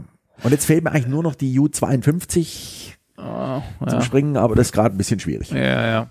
Das heißt, da reist man dann auch mal dediziert nach Amiland, um dann da bei so einem Sprung mitzumachen. also damals, es war das weltgrößte Fallschirmspringertreffen mit 5000 Fallschirmspringern Okay. in Quincy, Illinois, wo Ja. alle möglichen Sachen da waren. Die hatten auch eine Boeing 727, wo die, die hinten die Heck, Genau. den Heckanstieg rausgemacht Ja, ja, haben, extra für diesen Fallschirmsprung-Event da umgebaut haben. Dann hatten die so Bell, Bell Huey Helikopter, die zwischen im Tiefflug da wie quasi in Vietnam so einen Konturenflug gemacht haben, bevor er hochgegangen ist, um dann auf der Stelle zu stehen und rauszuspringen. Also das war wirklich so ein, so ein Extrem-Event, wo man wirklich auch für das Ding irgendwo hingereist ist. Und ich mache das wirklich. Ich reise da wirklich für solche ganz speziellen Flugzeuge schon mal ganz schön um die Welt, Mhm. wenn es die Chance gibt. Gut, dann lass uns mal ein bisschen über die verschiedenen ja, Unterdisziplinen vom Fallschirmspringen reden und die damit assoziierten Wettbewerbsformen. Sollen wir mal mit dem Paraski nochmal anfangen, weil du da vorhin schon davon geredet hast. Ähm, Skifahren und Fallschirmspringen. Aber eigentlich als getrennte Disziplinen. Genau, es ist wie die nordische Kombination Ja. Schanzenspringen Land, Langlauf. Es sind zwei Disziplinen. Das äh, zuerst wird Alpin Riesenslalom Skirennen in die Berge, im Schnee, am Hang gefahren, zwei Durchgänge. Und dann kommt das Fallschirm-Zielspringen aus dem Hubschrauber meistens, auch in die Berge, im Schnee, am Hang. Und man muss auf einem Punkt landen, der ist zwei Zentimeter groß. Und der erste Berührungspunkt am Boden, die Entfernung Mhm. Aha. zu diesem Nullpunkt, die zählt. Und diese zwei Disziplinen werden dann in Kombination über den Wertungsschlüssel einfach Mhm. gewertet. So, das war, ist so meine Spezialdisziplin, in der ich da mal in jungen Jahren sehr erfolgreich war. Und du hast ja vorhin gesagt, das kommt historisch so ein bisschen aus der Bergrettung. Aber beim, wenn ich es richtig weiß, beim Biathlon ist es ja so, dass eine der Herausforderungen darin liegt, dass du dich erst massiv anstrengst und dann quasi möglichst ruhig äh, deine Waffe halten musst und, und schießen. Das heißt, da gibt's auch so ein gewisses Spannungsfeld zwischen, zwischen diesen beiden Tätigkeiten oder den beiden Sportarten. Ist das hier auch so? Eigentlich gar Eigentlich nicht, weil die, ja- ne? weil die ja Genau. völlig, völlig Okay.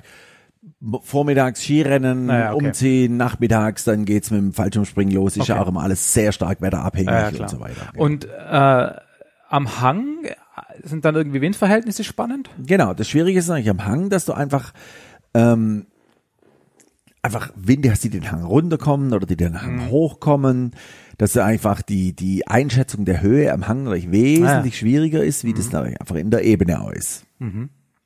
Wie bist du da dazugekommen? Ich war, als ich gerade so mit meiner Sprungausbildung fertig war, bin ich mit meinem Aeroclub Stuttgart zum Skifahren gegangen. Die hatten damals so ein Vereins-Skiwochenende, mhm, hatten da so eine Gaudi-Meisterschaft, äh, mhm. Riesenslalom gemacht und da haben die plötzlich gesehen, dass ich eigentlich ziemlich gut Skifahren kann. Mhm. Und dann haben die gesagt, Mensch, wenn du mal trainierst und alles, dann mhm. kannst du vielleicht damals in, in C-Kader kommen von mhm. der Nationalmannschaft und das erzähl mal dem 17-Jährigen. Der, ich war natürlich Feuer und Flamme, habe nur noch gemacht, trainiert und da irgendwie in dem Sport halt einfach mich dann in diesem Ziel springen, in diesem Punkt landen, einfach versucht dort irgendwie zu etablieren mhm. und weiter voranzukommen und so bin ich da dann gelandet. Äh, genau, wörtlich, ähm, bei den zwei Zentimetern. Ähm, Zielspringen gibt's ja auch unabhängig vom Skifahren als, als Disziplin. Genau, als Sommerdisziplin gibt es das Zielspringen, ja. eigentlich das ursprünglichste Form oder eine mit der ersten Formen war das Zielspringen, das Punktlanden, einfach auf einem festgesetzten Punkt. Der erste Berührungspunkt am Boden zählt. Also musst nicht landen in dem Sinne, es reicht, wenn du deinen Fuß runter und dann kannst du mal zehn Meter weiter stolpern. Theoretisch, genau, ist es, ist es so. Ähm, auch wenn man zuerst mit dem Popo am Boden ist und die Füße noch nach vorne geworfen mhm. hat, weil man dachte, man erreicht es noch, dann zählt der, der erste Berührungspunkt mhm. am Boden, der zählt auf jeden Fall. Mhm. Und ähm, da ist eigentlich sozusagen die Herausforderung, die Beherrschung des Schirms in äh, ausgefahrenem, also im, in offenem Zustand, also das präzise Fliegen mit dem Schirm. Genau, das Punktlanden, da, und da geht es einfach darum, Einschätzung, Windsituationen, ja. Gleitwinkel, das Auge muss natürlich genau passen. Ja. Und am Schluss geht's also wirklich darum, um, um Zentimeter. Da geht's nicht mhm. um Meter, da geht's wirklich mhm. um, um Zentimeter. Und das ist natürlich auch so, jetzt musst du mit dem Fuß bei der Geschwindigkeit, mit dem man da ja da trotzdem noch runterkommt, das ist ja trotzdem mhm. noch eine Landegeschwindigkeit, die hoch ist, trotzdem noch diese, diesen Nullpunkt zu treffen oder einfach so nah wie möglich da ranzukommen. Mhm. Also es ist schon das ist eine sehr schwierige Geschichte. Was ist, was kann man da so ein, zwei Tricks und Kniffe nennen oder ist das einfach nur Erfahrungssache? Du kannst gar nicht beschreiben, wie du das machst, weil das alles dein Unterbewusstsein tut. Es ist natürlich schon so, dass einfach, es gibt schon so gewisse Anflug, Strukturen, die man dann natürlich mhm. einhält, wie das funktioniert. So wie beim Fliegen, so Gegenwind, quer, äh, ganz genau, Queranflug, ganz, dass man immer in der Nähe vom Punkt. Ganz genau, ja. dass man immer diesen, diesen Punkt da im, im Blickfeld hat. Ja, ja. Der, der Winkel muss passen. Und dann ist man zu hoch, muss man ein bisschen früher die Höhe abbauen draußen. Und also es ist eigentlich wie, wie bei jeder Landung mhm. auch auf einem Flugplatz. So ist es aber dort halt einfach dann noch präziser, weil es einfach wirklich, da geht's um die letzten Zentimeter dann. Aber es ist sozusagen, kann man das so sagen, es ist die Art von Wettbewerb, wo man am ehesten noch sagen kann, wenn man das gut kann, dann hat es auch für den alltäglichen Fallschirmsprung gewisse Sicherheitsbenefits. Also für mich auf jeden Fall. Dadurch, dass ich eben dieses Zielspringen ähm, gemacht habe und, und hm. von der Pike auf gelernt habe, kann ich eben auch solche Show-Events machen, ja. wie einfach mitten in irgendwelchen Orten reinzuspringen. Ja. Und ich weiß, ich treffe diesen Ort. Ja mit einer ziemlich, ziemlich hohen Wahrscheinlichkeit. Ja. Wenn ich jetzt heute immer so die, die heutigen Fallschirmspringer mit diesen schnellen, kleinen Schirmen, die können sowas gar nicht machen aufgrund des äh, Fallschirms, was die haben.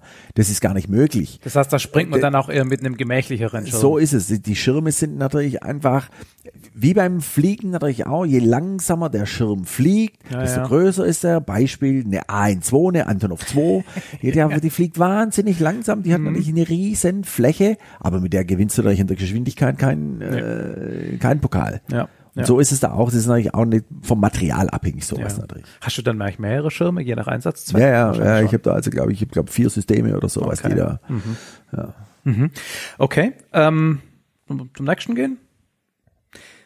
Ich habe jetzt mal in der Reihenfolge als nächstes äh, die, die Höhenspringerei äh, aufgeschrieben. Ja, die Höhensprengerei, das ist, das ist ja, das ist keine richtige Disziplin, sondern das ist mehr so ein bisschen. Mhm. Also das gibt so, keinen Wettbewerb. Wo, wo so, nein, nein, nein, die Höhensprengerei ja, okay. ist so ein bisschen, ja, das kannst du nicht überall machen, weil du einfach die Lufträume, die Freigaben ja. nicht hast. Dann kommt natürlich bei der Höhe immer dazu der Sauerstoffmangel. Das heißt, du musst eine Sauerstoffversorgung erstmal haben, du musst die am, an Bord eines Flugzeuges haben und, und, und, und. Du springst auch damit dann? Das kommt jetzt die auf die Höhe an. Ja. Ähm, da ich einfach, als ich damals einen, einen äh, so einen Guinness-Buchrekord äh, mal aufstellen wollte mit, mit wilden Sprüngen auf der Welt, habe ich einfach besondere Sprünge gesucht und habe in Amerika einen Sprung gemacht aus 30.000 Fuß, also 9.300 mhm. Meter grob ungefähr. Mhm. So, und das sind eigentlich Höhen, wo du auch im Freifall den Sauerstoff einfach mitnehmen musst, weil du ja. bist so lange im Freifall, dass natürlich trotzdem einfach dort ja. ähm, die der Sauerstoff sehr gering ist. Springe ich jetzt mal aus 5000 Meter raus Ja, oder aus klar, 6000 Meter. Ich habe im Flugzeug Sauerstoff, Ja, ja. dann hat mein Körper so viel Sauerstoff, dass das noch gar kein Problem ist. Ja, ja. Aber dann in den Höhen ist es schon so, dass man einfach permanent, äh, permanenten Sauerstoff auch im Freifall dabei hat. Das heißt, äh, da fällst du ja dann, wir haben vorhin gesagt, aus 3000 Meter, was haben wir gesagt, eine Minute. Dann sind es hier so ganz grob drei Minuten. Genau, bist so ungefähr um den Dreh. Du bist eigentlich auch wesentlich schneller, also Ja. Geschwindigkeit, sagen wir, über 300, 350 Sachen drauf, weil da oben ist natürlich die Luftdichte. Wesentlich geringer und bist eigentlich auch viel, viel schneller. Mhm. Und die Temperaturen sind, glaub, wir hatten, Ja, glaube ich, um die 30, 30 Grad minus oder sowas, da oben 35 Du Grad bist auch anders angezogen. Ja. Ähm, du sagtest gerade, die Luft ist dünner.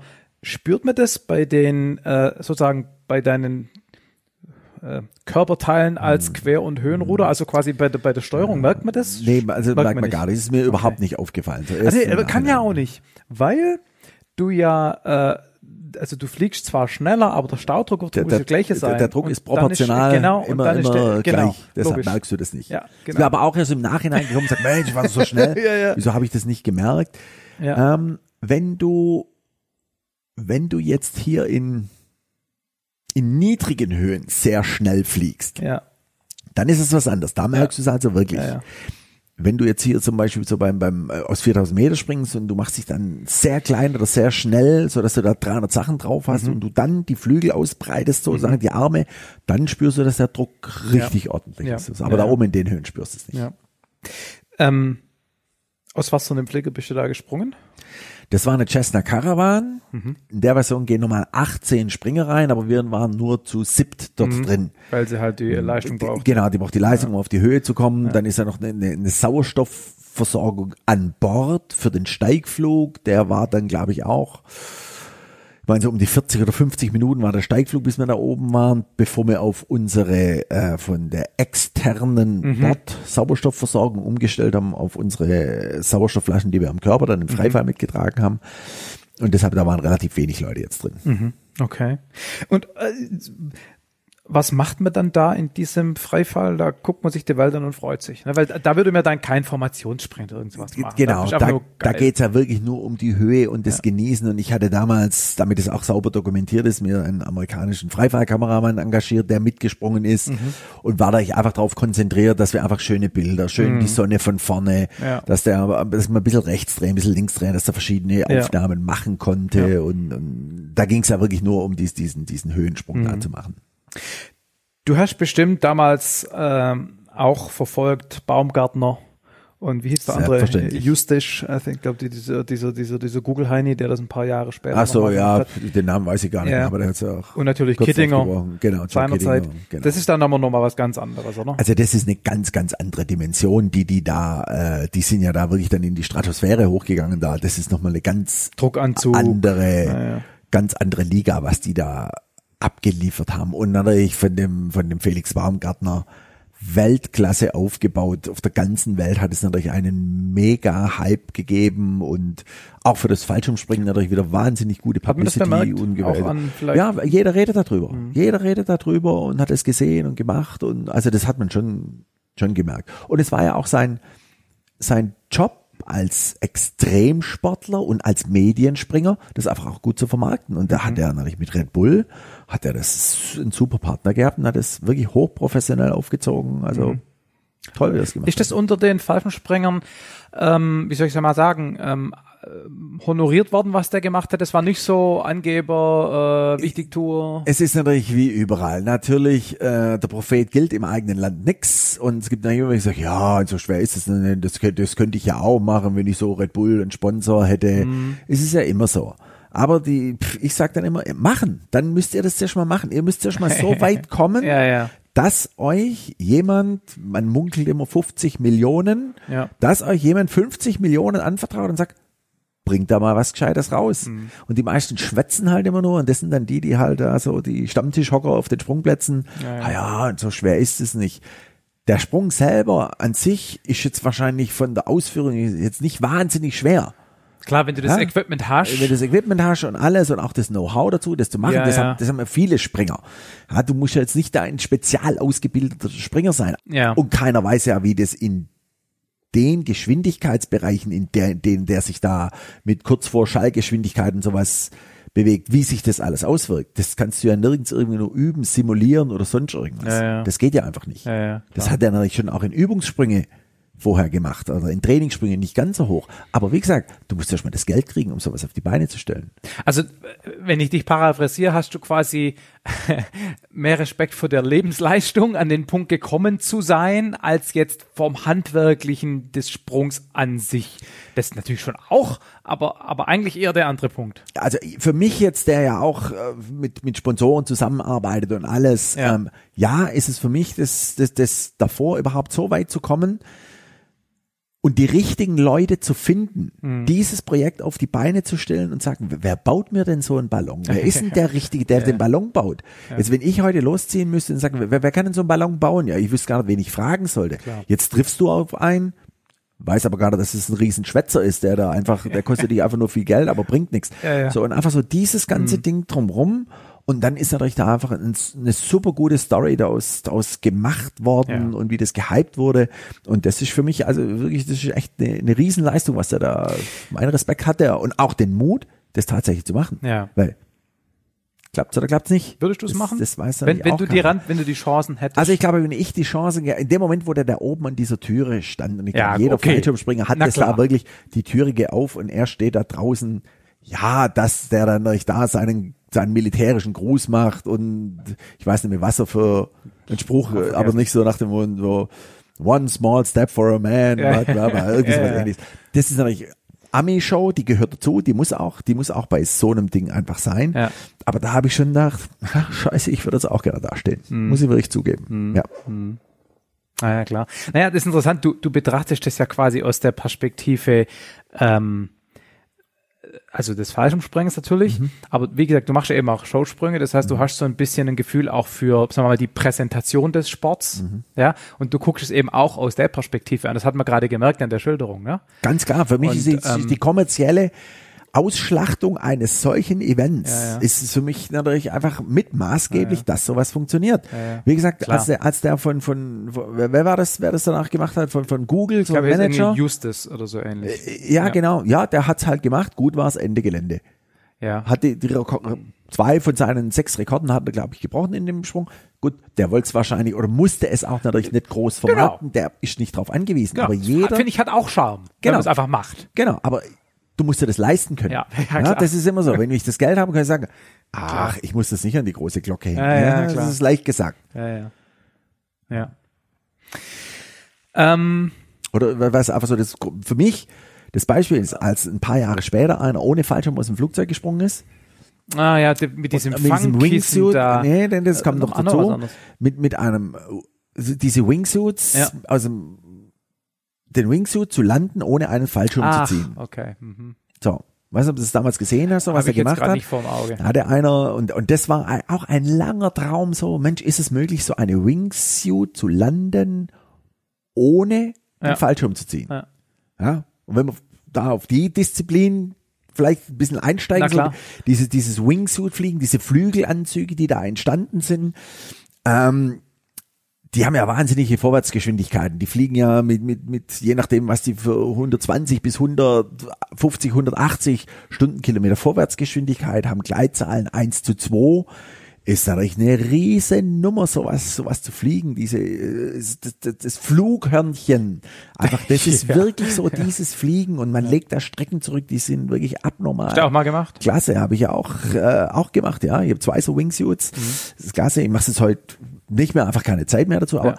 das ist eigentlich wahnsinnig toll, sowas, weil du Mordsstrecken zurücklegst.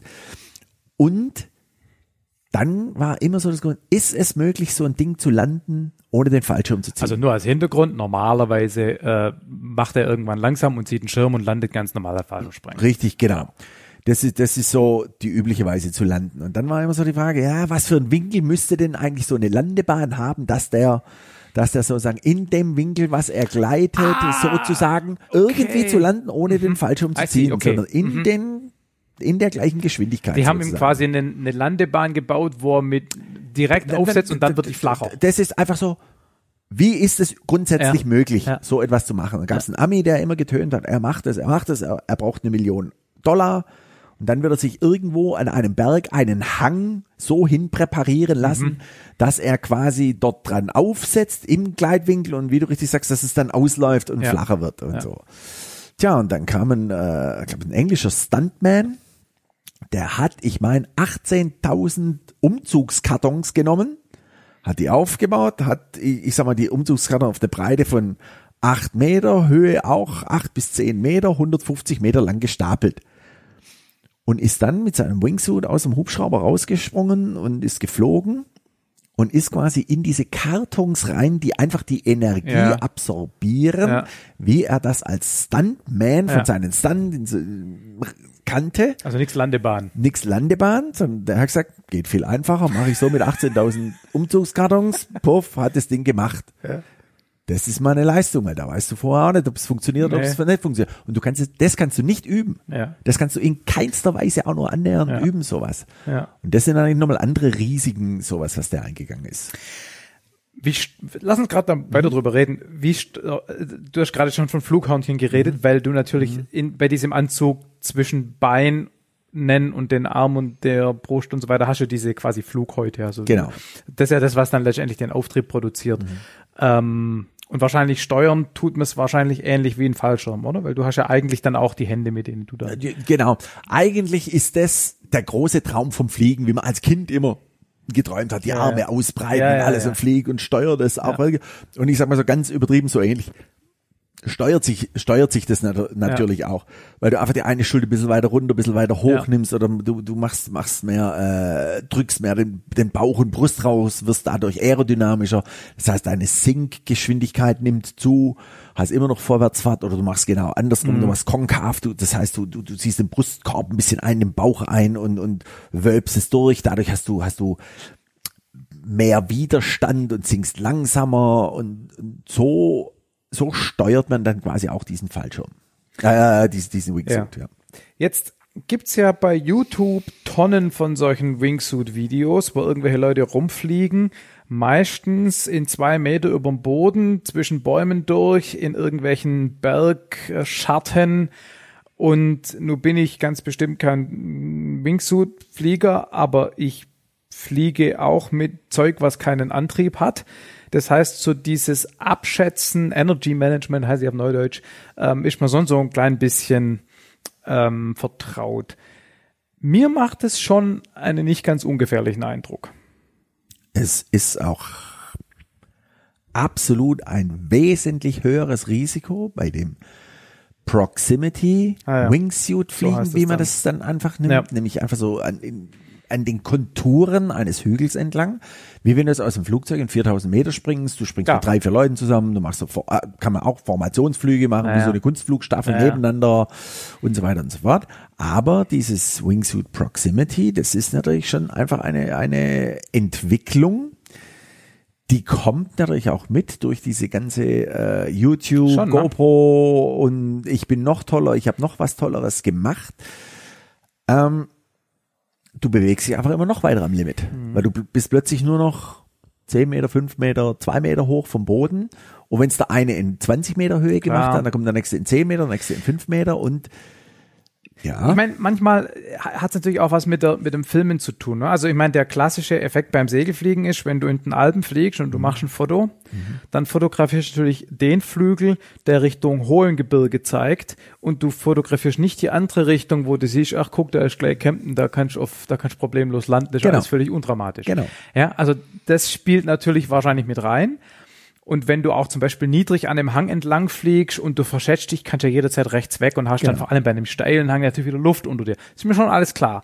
Aber also unter den äh, Segelfliegern, da gibt's so eine Beobachtung, die würde ich mal unterschreiben, als je mehr Neon, desto sensationsgeiler. Also mit Neon. Ne? Segelflieger sind ja weiß und haben alte, gammelige Jeans an und die äh, Drachen und äh, hier vor allem Fallschirm und, und äh, Wingsuit-Flieger, die haben alle immer Neon-Klamotten an und sind cool.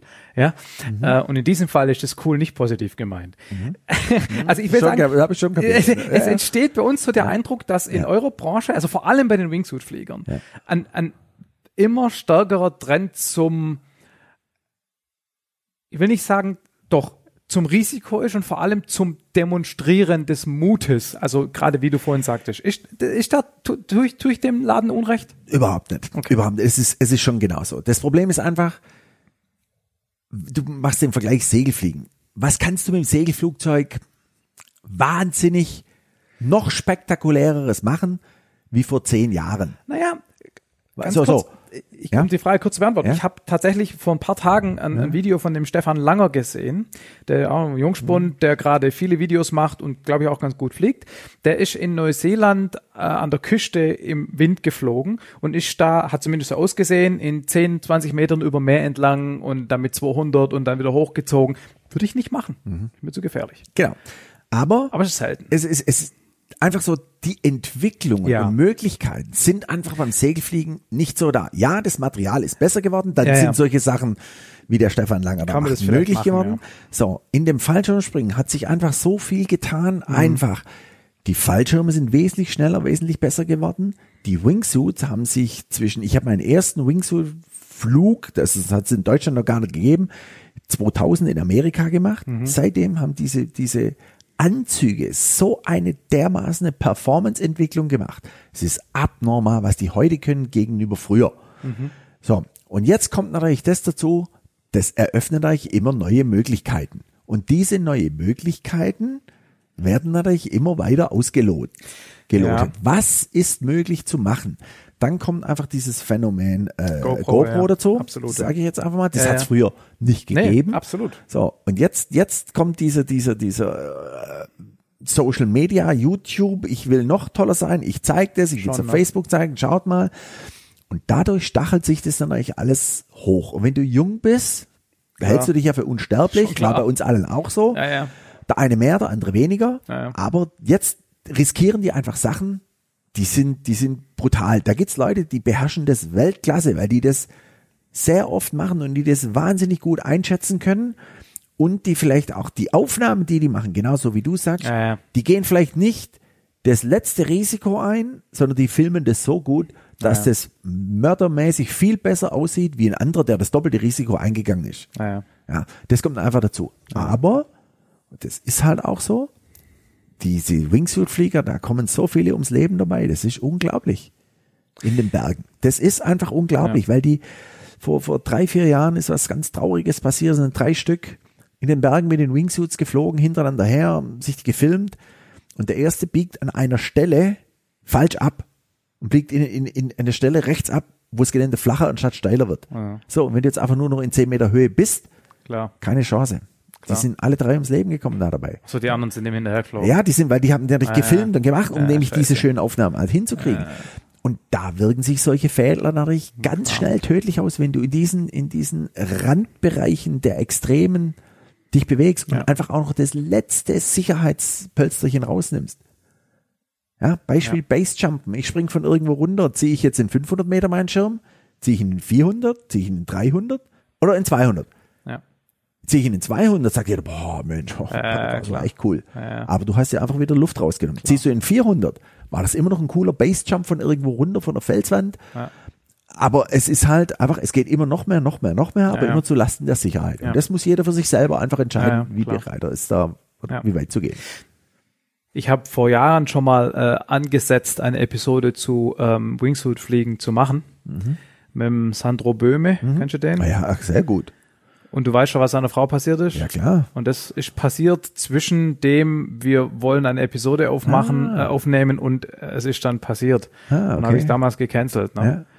Also so Ja, die, die, die ist am Absprung in der Schweiz, in Lauterbrunnen ist die, ich glaube in Lauterbrunnen war es, in, in, in der Schweiz, ist die ausgerutscht. Ach, das war das Problem. Also so habe ich's, Okay. so meine ich mich dran zu erinnern. Die ist quasi ausgerutscht vom vom vom von dem Absprung am Felsen, weil es feucht war und ist ist ist dann quasi runtergefallen, aber halt nicht in dieser schönen Ja, ja. Gerade, sondern ist irgendwie runter und ist muss an, an der Felskante drunter quasi irgendwie aufgeschlagen und dann noch weiter gefallen sein, bevor sie da raus ist. Mhm. Also die ist jetzt nicht irgendwo im, im Gelände tief aufgeschlagen, Okay, ja, ja. sondern ich glaube, die ist beim Absprung an der Felskante Okay. und irgendwo Ja. weiter unten aufgeschlagen und dann weiter und ja.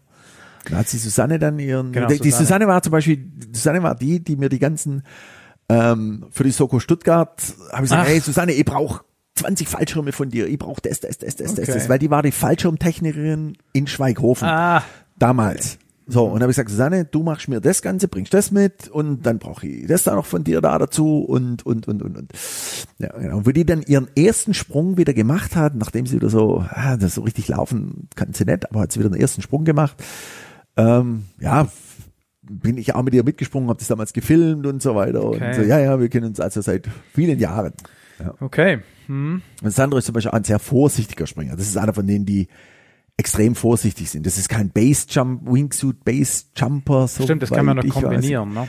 Ich glaube, das macht er, glaube ich, nicht. Das, nee, der ist, er ist, glaube kein, kein Mhm. Base Jumper oder sowas, ja.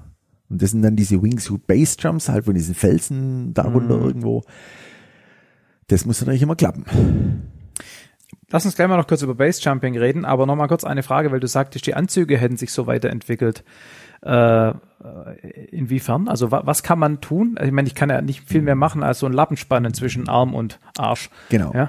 Also ich kann mich dran erinnern, ich war 1997 in Norwegen gewesen zum Schwung, so, so ein Basejump zu machen und da habe ich einen getroffen aus, aus Ulm, einen ganz jungen Springer und der hatte so eine Hose an und hatte die Hose vom Schritt bis zwischen den Knien hatte der Stoff drin. Aha, okay. Also nur vom Schritt zwischen den Knien. Ja, ja. Und so ganz geil, bis vielleicht vom Ellbogen bis zur Hüfte Also er hat quasi weniger Flügelfläche als Also, klassisch. äh, Genau, er hat für damals, der hatte überhaupt zuerst mal Flügelfläche. Ach der, so. Der erste, der damals 97 rum. überhaupt so ein bisschen Flügelfläche da drin hatte, 97. Ja, okay. So, drei Jahre später dann in Amerika, da hatten diese Anzüge dann schon Flügelflächen vom Schritt vielleicht bis runter bis so Mitte Wade Mhm. und auch unter den Armen ein bisschen mehr. Dann gingen die Flügelflächen runter bis zum Boden, Ja. aber nicht drüber hinaus. So, und von den ausgestreckten Armen auch bis zur Hüfte darunter. Ja. So, das, das war vielleicht so vor 15 Jahren. Jetzt heutzutage sind diese Flügel so groß, dass die Flügel noch über die Beine hinten raus verlängert rausgehen. Und wenn man das jetzt ausstreckt vom Arm, gehen die, gehen die, ich, ich übertreibe es so ein bisschen, gehen die was vom Arm bis direkt runter zum, zum Knöchel runter. Ah, ja, ja, die- sodass aha. die Flächen Ja. einfach wesentlich größer geworden Okay. sind. Und auch die Materialien, die Verkleidungen der, der, der, wo der Fallschirm dann da drin ist, alles was Strömung wird optimiert und, und, und, und, und, und. Lufteinlassschlitze, die, die ja ein gewisses, auch wieder ein gewisses Profil, Flügelfläche Mhm. produzieren an diesen Wingsuit. Das ist ja nicht nur ein einlagiger Stoff, Ja, ja. sondern das ist ja doppelseitig, der dann auch wieder mit Luft gefüllt ist und Ja. Stoff. So, und diese Sachen, die haben eine wahnsinnige Performance, Okay. hat es, hat es da entwickelt. Das heißt, wenn ich früher mit so einer Wingsuit geflogen bin, habe ich einen Gleitwinkel 1 zu Stein gehabt, sage ich jetzt mal, und heute haben die einen Gleitwinkel 1, 1 zu drei, äh, zweieinhalb, 1 zu 3 Ich oder sage, jetzt so muss ich mir irgendwas. als Segelflieger natürlich, wenn du das alte als Stein bezeichnet Ja. hast, was ist dann das jetzt? Also ist ja eigentlich immer noch ein Stein. Ja, ja, ja, im, im Vergleich zum Segelflieger Ja, auf, ja. auf jeden Muss Fall. ein bisschen lästern. Ja, ja.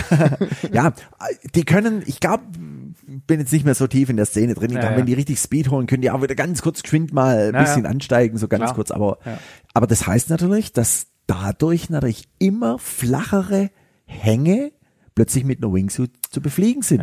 Früher hast du einen sehr steilen Hang gebraucht. Gibt's nicht so viel. Heute flachere Hänge gibt's wieder mehr. Also es gibt mehr Stellen zum. Springen. Also springen die von Felswänden runter, die vielleicht noch nicht ganz so hoch sind. Mhm. Und, und so kommen da immer mehr halt einfach so Faktoren einfach dazu. Ist das Landen mit dem Anzug, mit den ganzen Bändeln und, und, und Stoffbahnen schwieriger? Oder Eigentlich nicht, weil eigentlich sobald du den Fallschirm geöffnet hast, machst du Reißverschlüsse an den Armen und an den Ah. an Armen und an vielen Anzug, also an den Beinen auf Okay. und kannst dann, kannst dann ganz normal laufen. Okay, alles klar. Hm. Lass uns mal über Basejumping reden. Basejumping heißt ja, äh, nicht aus einem fliegenden äh, Absetzgerät äh, Gerät Genau. zu springen, sondern von Felsen, Turm, Genau. Basejumps sind Sprünge von feststehenden Objekten. einer Base. Das B steht für Buildings, für Gebäude, A steht für Antennas, für, also Ach, Antennen, da kommt Sendemasten. S steht für Span, für Brücken Ja. und E steht für Earth, für Felsen. Ah, das ist okay. die offizielle. Wusste ich gar nicht. Ich habe das so als ja, Base im Sinne ja, von, vom, vom Solid Boden, Base. Solid ja, genau. Base, genau. Ha. Nein, nein, nein, nein. Okay, gut. Die offensichtliche Problematik daran ist, dass das potenziell relativ niedrig ist. Also mehr als ein paar hundert Meter wird man nicht finden. Selten, bei uns jetzt eher selten. Sag mal, das Grundsätzliche, was du finden musst, es muss mindestens mal senkrecht sein. Ja? ja. Das ist, das ist mal der erste, erste Faktor, mhm. den du brauchst. Dann hast du jetzt, dann brauchst du eine gewisse Minimumhöhe. Ja. Und da wird's jetzt interessant. Was ist denn die mindeste Höhe, wo du, aus der du noch sicher irgendwie springen ja. kannst? Ja. ja. Du kannst natürlich springen aus 200 Meter, aus 300 Meter, du kannst auch aus 100 Meter springen. Der Schirm geht immer noch auf. Also auf meinem Rettungsschirm steht drauf, geht ab 100 Meter auf. So, da steht er drauf. So, ja, aber du, du, du, jetzt ist die Frage, springst du deinen Rettungsschirm aus dem Heißluftballon, du hast gar keine Geschwindigkeit, dann geht er an 100 Meter nicht auf. Guter Punkt. Oder du hast schon richtig Speed, Ja. paff, dann kommt das Ding sofort Ja. raus. Und ein Basejump ist eher wie ein, wie Und ein Halsballschirm. Basejump heißt ja immer, du springst von einem festen Ja. Objekt, du hast keine Strömung, du Ja. musst erst Strömung aufbauen.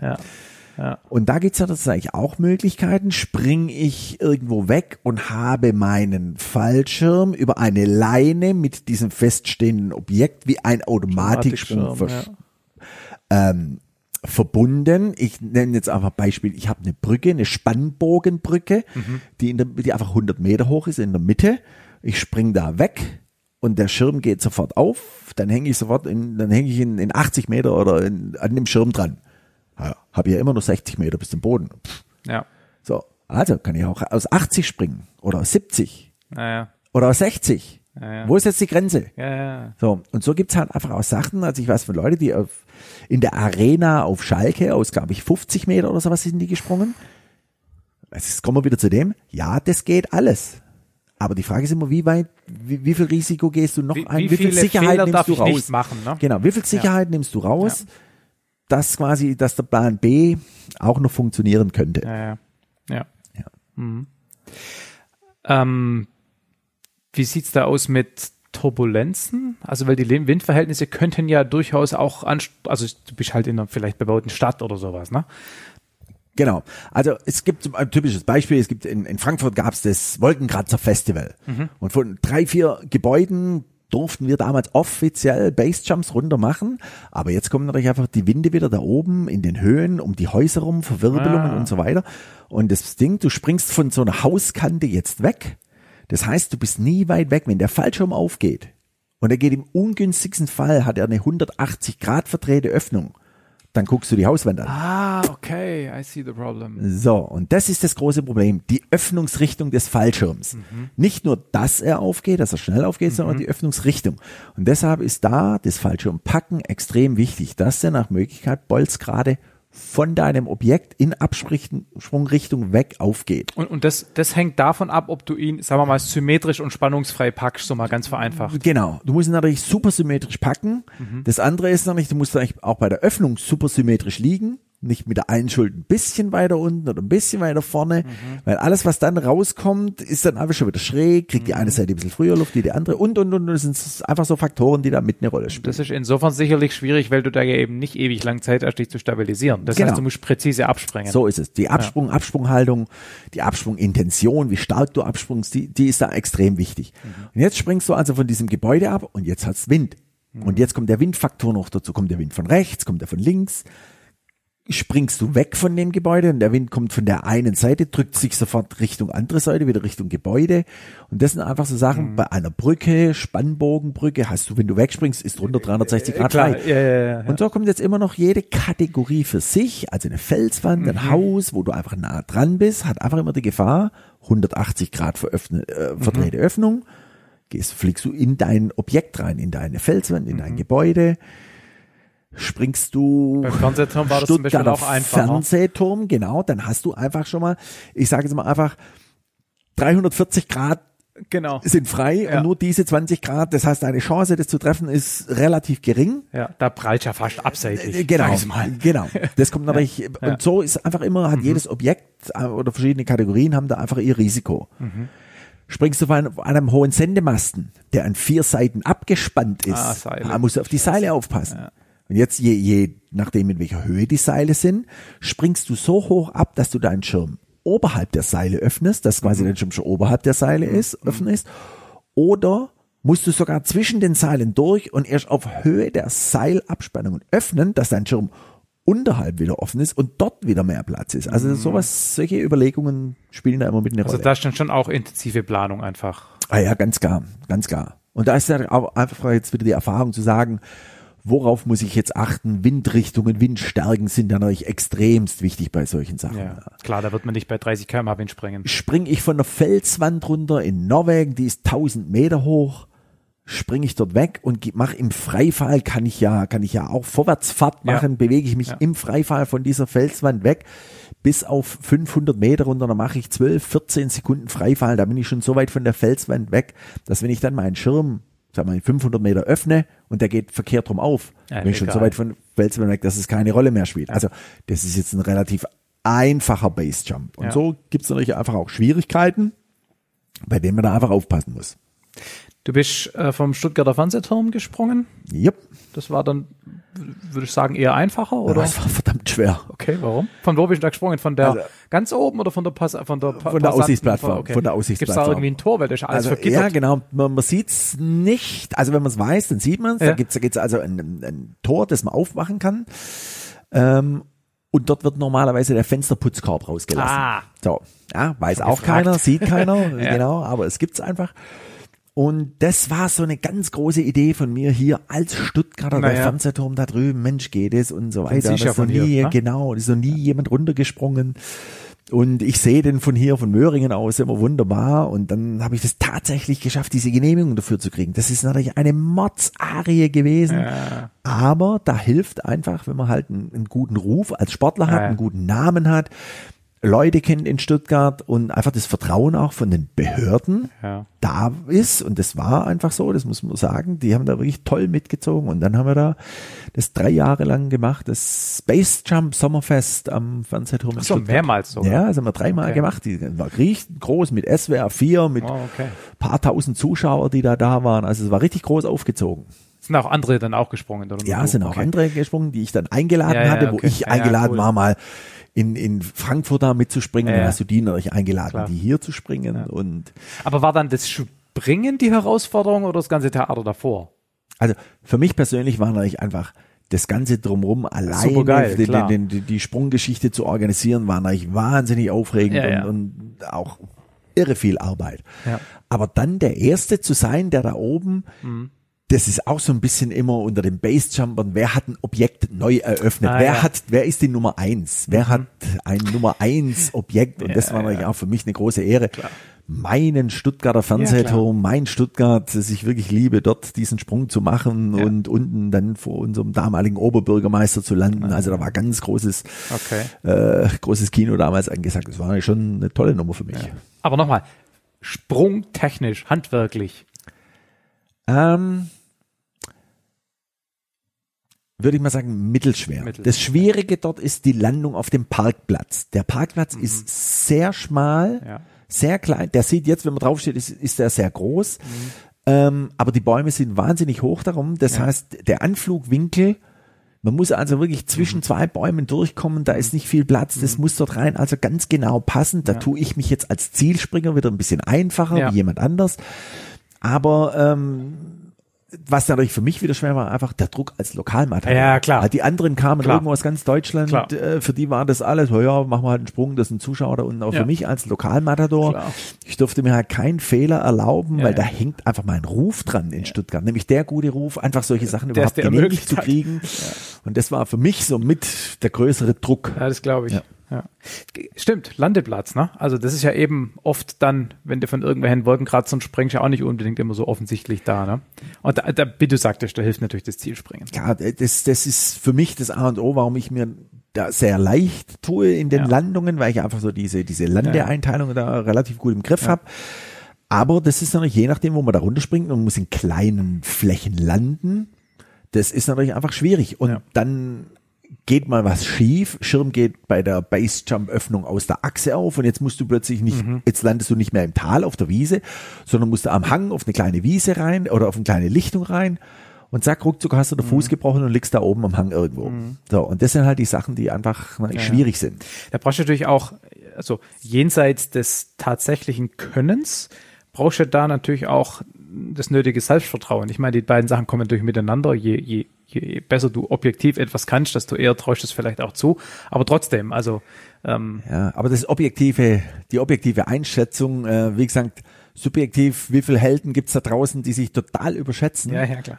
Oder die dann im Gruppenzwang irgendwie, ah, jetzt ist der gesprungen, der ist auch darunter gesprungen, mir ist es eigentlich zu viel Wind, das Landegelände ist mir zu klein, aber hu, Ja, ja. wenn ich jetzt nicht springe, dann nehmen die mich das nächste Mal nicht mehr mit. Klar. Äh, Und diese Selbstüberschätzung, die birgt halt einfach große Gefahren, wie, wie überall. Ähm, noch, noch zwei Beispiele für wahrscheinlich coole Dinge. Angels, Angel Falls, das war, klingt nach Wasserfall. Venezuela, die höchsten Wasserfälle der Erde mit knapp 1000 Meter Ah. Okay, Höhe. ich bin anscheinend äh, Sen sensationell, wirklich. Also das ist, das ist in den Tafelbergen in Venezuela, abseits jeglicher Zivilisation, sowas, was abgefahrenes, ist wirklich echt der Hammer. Die, die sind, wie gesagt, knapp 1000 Meter hoch und da ist es auch so, wenn ich dort runterspringe und ich fliege weg im Freifall schon von dem Berg Ja. oder von dem Wasserfall, öffne meinen Schirm und muss dann dort wirklich im Dschungel auf der kleinen Lichtung landen. Das war jetzt auch so das Beispiel, was ich da vorher gesagt habe. Ja. Dann ist es, wenn du dieses Ziel springen kannst, ist es relativ einfach. Wenn du es nicht kannst Ja. und du krachst in die Bäume rein Ja. und verletzt dich dort und dort, Dort. dort, Ja. dort und da ist es mal weit weg Ja. von der Zivilisation. Da ist auch schon einiges passiert natürlich, dass sich Leute einfach böse verletzt haben und irgendwann, äh, ja, da kommst du nicht so schnell weg von der Geschichte. Was dort allerdings das Faszinierendste war, ist jetzt ähm, die Geschichte, du springst ab, ungefähr bis zu zehn Meter neben dem Wasserfall. Wer ist schneller? Bist du als Fallschirmspringer schneller wie das Wasser oder ist das Wasser schneller wie du? Ich, Für die ganzen Physiker da draußen, die ja, ja, jetzt die, mit die, zuhören. die Physiker, die hier das Interview machen. äh, ich gesagt, du bist schneller. Ja, also es ist wirklich, das war etwas Unglaubliches. Ich hatte eine Helmkamera dabei Ja. und du springst also ab alleine und hast also 1000 Meter Höhe, da hast du ein bisschen Zeit, da machst du vielleicht zwölf Sekunden Freifahren. Ja. Du, du schaust nach links, links von mir war der Wasserfall, du schaust darüber und jede Sekunde, die verging, wurde das Wasser langsamer. Ja, weil du schneller wirst. Richtig. Ja. So. Und das ist, aber damals habe ich mir über Physik noch keine Gedanken Ja, ja. gemacht. Bis du an dem Punkt bist, wo das Wasser neben dir steht. Äh, Und das ist, ist heute noch, wirklich heute noch was vom Faszinierendsten, was ich jemals in meinem Leben sehen durfte. Ja. Weil das eigentlich keiner, Ja, ja. das kann keiner nachbauen, nachfühlen, wie das ist.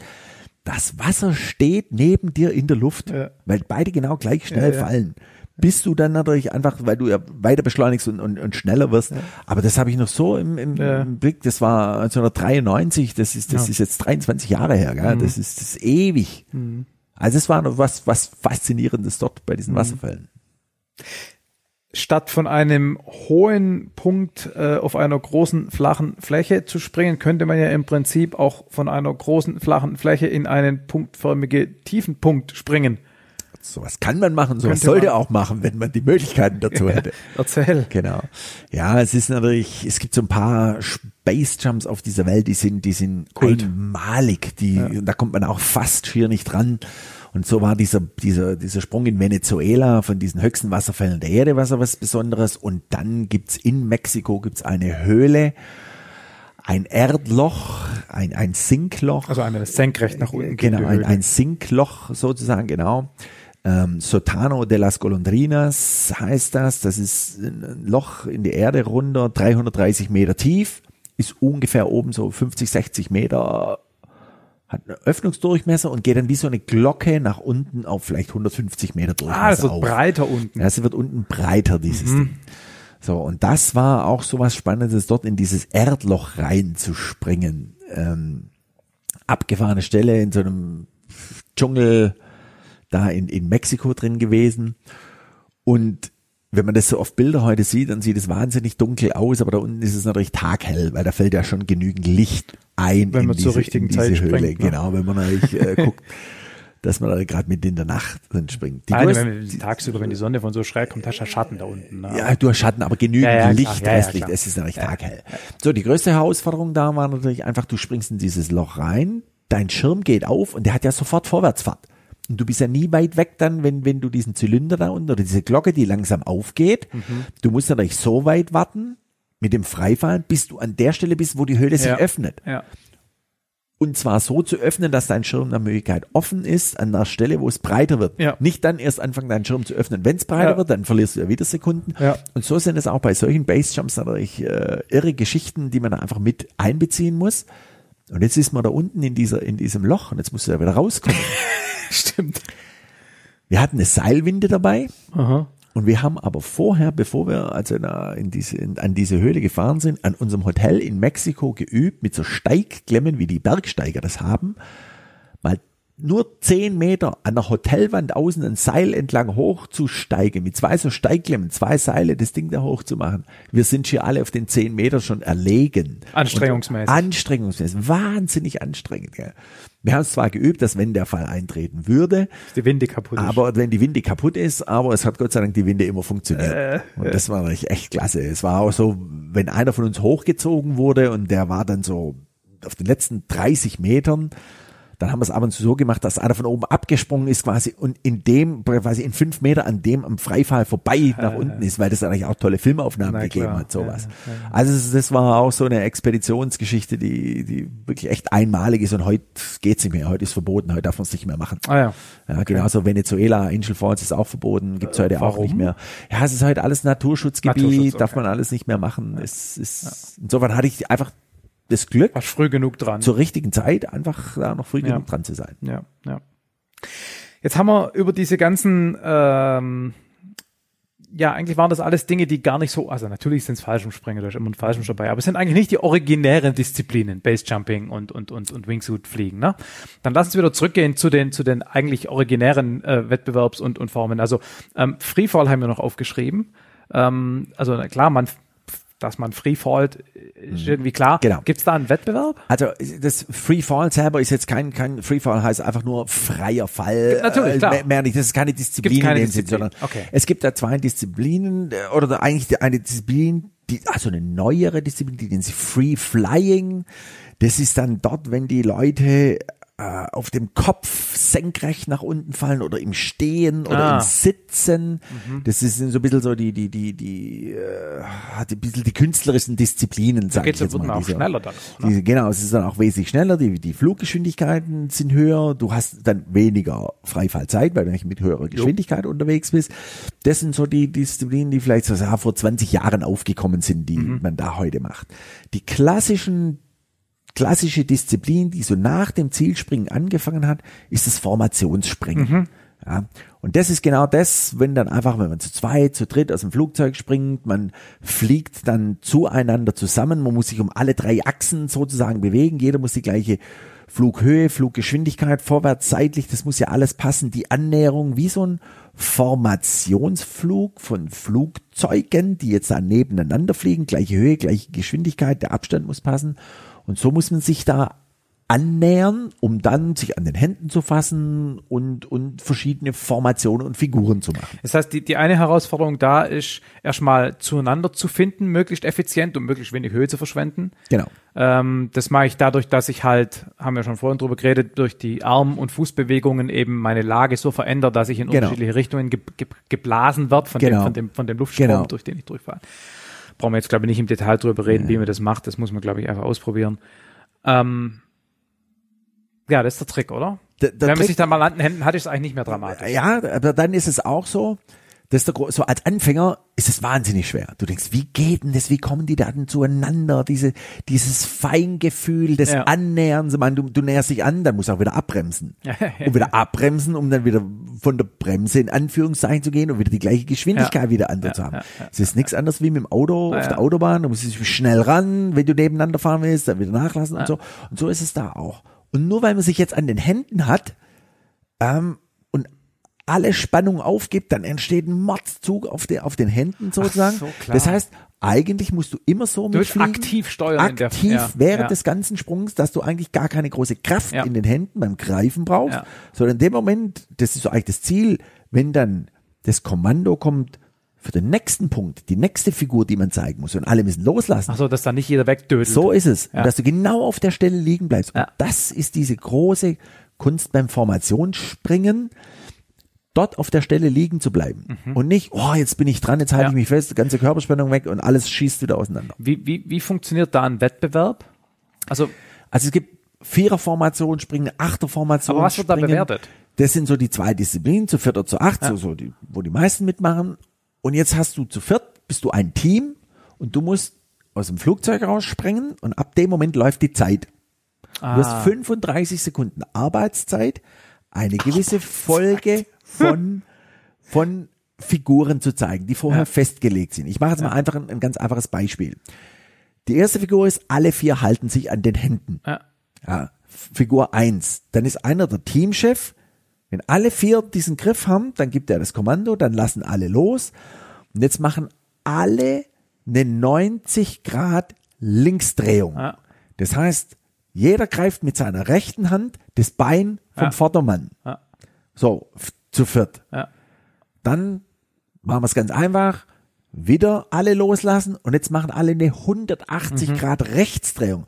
Dann haben plötzlich alle die linke Hand am Bein vom Vordermann. Und Ja. so gibt's dann vier oder fünf Figuren, die man hintereinander zeigen muss, bevor es wieder mit der ersten losgeht. Und, und, und bewertet wird? Und bewertet wird nachher, wie viel gezeigte Formationen habe ich in diesen 35 Sekunden Arbeitszeit. Okay, also quasi im Gezeigt. Prinzip ist es äh, äh, Fluglageregelungseffizienz. Also du musst sozusagen in möglichst kurzer Zeit deine präzisen Lageänderungen machen. Und je schneller die Leute in der Lage sind, diese 180-Grad-Drehung präzise zu machen, desto mehr bringst du in der Zeit unter.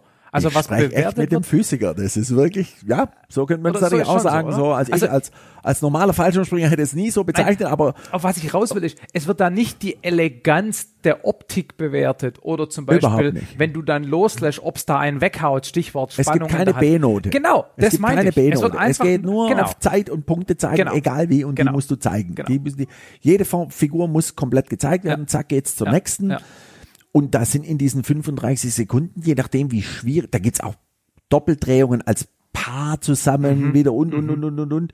Und äh, wenn die da dr- 30, 30 Punkte oder, oder, oder 35 Punkte zeigen in der Zeit, das heißt, jede Sekunde zeigen die eine Figur. Was, Jetzt muss man sich- 35? Wow. Also, Okay. Top-Weltniveau. Das kommt darauf an, wie einfach jetzt gerade die Reihenfolge der okay. Figuren ist. Ja. Aber es muss man sich nur mal, das geht zack, zack, zack, Okay, zack, nicht gedacht. und so weiter. Ja. Das wird heutzutage wird es gefilmt von einem Kameramann, der mitspringt, das bewerten Schiedsrichter, Ah. die das auswerten und das gibt es als Viererformation springen, das gibt es als Achterformation springen mit acht Leuten das gleiche.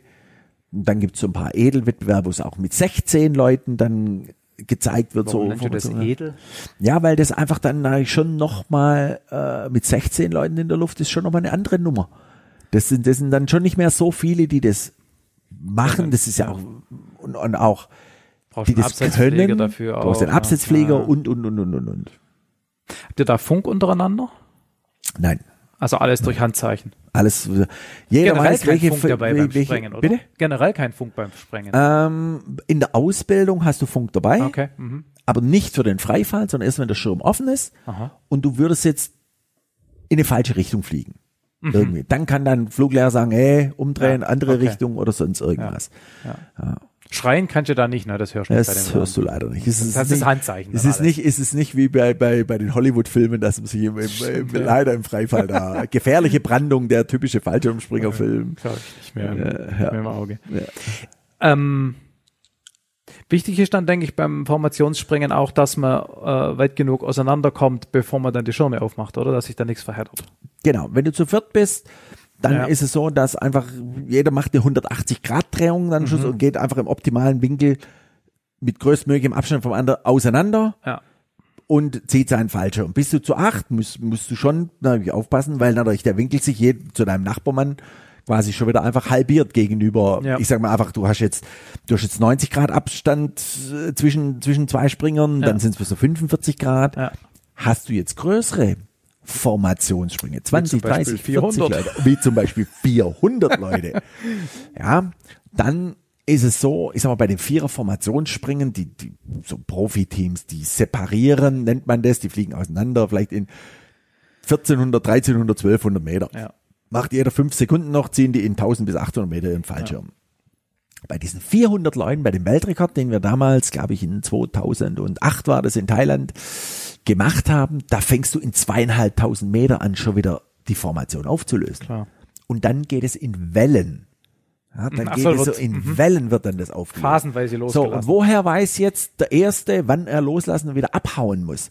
Das könnte ja sein, zuerst springen diese Leute aus 7800 Metern, aus fünf riesigen Herkules-Transportmaschinen und versuchen diesen Weltrekord zu fliegen, alle zusammen, jeder hat eine ganz feste Position in dem Rekord. Woran erkennst du den, an den du dich andocken Das musst? ist ein ganz schwieriges, ganz schwieriges Thema. Ja. Und deshalb sind es natürlich alles auch nur Top-Springer, die Aber die- dabei sind, die einfach das Auge haben, die das Gefühl haben, Er hat bestimmt aber dann Nummern auf dem Rücken, Nee, du, du, du springst raus und du weißt jetzt zum Beispiel, wer dein Vordermann ist, dem du folgen musst. okay. Und der Vordermann weiß wieder und der wieder und der wieder. So, wenn alles nach Plan A läuft, fliegt da jeder seinen Weg. Jetzt hast du in 7800 Meter einfach das Problem, du hast wenig Sauerstoff. Und wenn jemand im Flugzeug, in der Herkules drin, nimmst du Sauerstoff zu dir. Ja. Und jetzt ist aber von dem einen Springer die Sauerstoffleitung nicht richtig da dran gestöpselt, weil er zu viel rumgemacht hat. Jetzt nimmt er keinen Sauerstoff zu sich. Was passiert natürlich? Also. Sauerstoffmangel, der ist halb offline, Hypoxie. Ja. Der springt raus und fliegt in eine völlig falsche Richtung. Ja. Und alle hinter ihm fliegen, folgen ihm hinterher. Wenn du Das natürlich ist jetzt, vermutlich so passiert, ja, oder? da, natürlich, das sind, das sind Geschichten aus diesen Dingen. Jetzt der eine, der jetzt aber weiß, der jetzt nicht nur sein Vordermann, sondern seine drei, vier Leute da davor auch noch im Blick hat, der merkt natürlich, oh, sag mal, da wo der hinfliegt, das, das passt vom Winkel gar nicht. Die anderen fallen, springen alle in die Richtung und der, der fliegt jetzt zu weit rechts oder zu weit links und ist sich unsicher. Das sind eigentlich lauter so Sachen, die da einfach passieren können in diesen, Ja. in diesen Geschichten. Also, jeder hat seinen festen Platz und jetzt versuchst du diesen, diesen Sprung zusammenzukriegen. Und jetzt weißt du natürlich nicht, die, Forma, die Figur ist fast fertig. Es sind vielleicht ein paar Leute fehlen noch. Wann kommt das Kommando, diese Formation wieder aufzulösen? Ja. Da muss ja irgendjemand jetzt, jetzt wieder weg. Oder wartet man noch fünf Sekunden, weil genau ein einziger fehlt noch, ja, um den. Rekord zu machen. Dann Klar. sagst okay, ich warte die fünf Sekunden, wir ziehen die Formation fünf Sekunden Ja. weiter runden. Wenn 50 Leute fehlen, muss ich nicht diese fünf Sekunden Luft Ja. wieder rausnehmen. Ja. So, und dann ist es so, dass in der Mitte drin ein Springer, der zieht aus der Mitte raus seinen Fallschirm. Aha, der haut was, dann nach oben was, ab genau, quasi. was man normalerweise nie macht. ja. Sondern, aber in da, dort ist es ganz bewusst so. Und das ist das Kommando für die erste Welle sozusagen, die Formation wieder aufzulösen, 180 Grad rumzudrehen. Und dann, wie gesagt, von zweieinhalbtausend Meter, diese erste Welle, legt sozusagen die Arme an die Beine an, nimmt so eine Pfeilhaltung ein und schießen dann mit der größten Performance, die sie im Freifall zum Ja. Wegtrecken, nennt man das, kriegen können, schießen die dann bis zum Horizont, soweit es geht. Ja.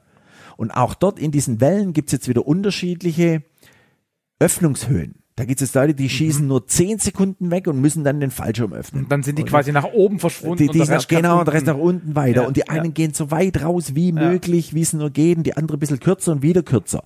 Dann drei, vier Sekunden später geht die zweite Welle weg und die dritte Welle und die vierte Welle, sodass nachher quasi der ganze Luftraum, Ja. also mit Sicherheit, ich würde es mal schätzen, dass es mit Sicherheit anderthalb Kilometer Mhm. diese Fallschirme überall verstreut sind. Und da ist quasi durch diese verschiedenen Öffnungsrichtungen, Höhen und Wellen ist der komplette Luftraum ausgenutzt. Das hat man so optimiert. Ja. Und man, man braucht wahrscheinlich dann auch ein entsprechend großes Landefeld, dass man nicht über den Kollege stolpert. Ja, ja, ganz klar, ganz klar. Da gibt's dann auch, da heißt es dann nicht alle, okay, alle umdrehen, alle zum Flugplatz. Ja, zurück, ja, ne? klar. Ja, da Das wäre eine Katastrophe, sondern Ja, halt, ja. da gibt's dann Landessektoren Ja, und ja, die Sektoren. Stell dir vor, einfach wie so, wie so ein, wie so, wie ein Kuchen, Ja, ja. Kuchenstück. Kuchen. Und in dem, und dort, wo du hängst, Ja. das ist quasi Ja, diese, ja. dieses Kuchenstück, dieser Sektor. Dort Ja, ja. musst du nachher auch drin landen. Ähm, wenn jetzt da ein Rekord mit 400 Leuten geplant ist, wie viele springen da aus dem Flugzeug? 400. Keine 405, weil man denkt, zwei verpeilen es Dann immer. ist es kein Rekord, dann ist es nur Ah, eine Bestleistung. Es ist kein Okay, Rekord. Also der Rekord heißt wirklich, alle, Ja, die rausspringen müssen, auch. Müssen und zwar an einer ganz bestimmten Position, wo sie eingeplant sind, auch Ach so, es ist nicht nur einfach. Es ist nicht irgendwo- nur einfach irgendwo in den Griff nehmen, sondern es muss Okay. genau so gezeigt sein, wie die Figur angemeldet wurde. Okay, aber das heißt, du bist da wahrscheinlich zwei Tage vorher am Briefen und Planen und Zwei am Boden Wochen. rum. Zwei Wochen. Okay. Der Rekord geht quasi fast zwei Wochen lang geht das Ganze, weil man fängt ja nicht mit 400 an. Das heißt, ach so, okay, man baut Es das sind quasi ungefähr, ich sag mal, Zehn Sprünge. ich- also vielleicht 450 Springer sind da. auf. Ja. Die 400, die anfangen, plus vielleicht noch 30 Top Superheroes. Die jederzeit jede Position fliegen können Ah, ja. Mhm. und noch Ersatzleute. Jetzt fangen die an, du fängst mit, mit, mit acht mal 50er Formationen an. Die Leute müssen sich kennenlernen, Flugzeug, wie läuft das und so. Und dann steigert sich das, dann wird aus den 50er Formationen werden dann vier mal 100 Mhm. gemacht. Dann, dann gibt's in der Mitte die 200, die in der Mitte drin sind, machen einen Sprung zusammen. Der eine stolpert beim Landen. Ja, verstaut aus. sich, fällt aus, kommt einer aus dem Ersatzteam. Der nächste, der hat, es ist auch ein riesen Druckproblem, Druck, Ohrenschmerzen, ganz großes Problem, dass Echt? viele ausfallen, weil die einfach äh, schnupfen, du bist krank. Ach so, und ja, okay, alles. ja, klar, So, okay, ja. und dann jetzt den Druckausgleich dort machen, Ja, was, was einfach nicht geht und, und, und. So, und dann kommen die aus dem Ersatzteam oder Leute, die einfach ihre Leistung nicht bringen, weil sie das einfach nicht, doch nicht machen können. Ja. Und so kommen die aus dem Ersatzteam. Und dann, wenn natürlich alle aus dem Ersatzteam aufgebraucht sind, dann kommen irgendwann die Top Heroes, So. die jede Position, weil wenn du jetzt schon in den 400 Rekord, Ja, ja. 400er Rekord bist, dann muss der, der muss sofort wissen, wem muss er hinterher fliegen, wie. Und also Ja. das ist ein großes Projekt. Cool. Hätte nicht gedacht, dass da so viel. Aber gut, klar, es muss ja entsprechend Aufwand und Planung drinstecken, sonst kann sowas ja nicht funktionieren. Das endet ja im totalen Chaos. Wa- Was, was noch viel spannender war, das war in Thailand bei der Royal Thai Air Force. Ach, haben die die Herkules gespendet? Und, nee, nee, nix, nix gespendet, aber die haben das halt alles ein bisschen günstiger wahrscheinlich oder die Infrastruktur einfach zur Verfügung gestellt auf einem großen Luftwaffenstützpunkt.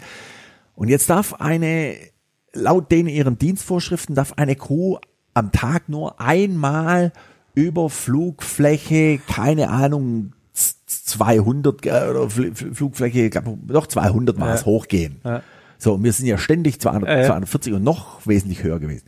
Das heißt, wenn wir drei Sprünge am Tag gemacht haben, mussten da 15 Crews nur für uns bereitstehen, weil immer fünf Ja, ja. Flieger gehen hoch, Ja.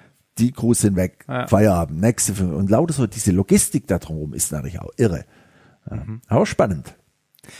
Aber das heißt, im Endeffekt musstet ihr da als Teilnehmer auch alle einen äh, Teilnahme-Obolus bezahlen, ja, der dann zahlt das jeder voll, also jeder mit, ein paar tausend, jeder mit ein paar tausend Euro bei, bei der ganzen Geschichte Okay, dabei. ja, Das ist krass. Leider alles nur für Ruhm und Ehre. Ja, ja, gut. ist einfach so. Ein Lebenslauf mit 25.000 coolen Einträgen Genau. auf deiner Webseite. Genau. Ähm, äh, eine Sache noch zum Formationen.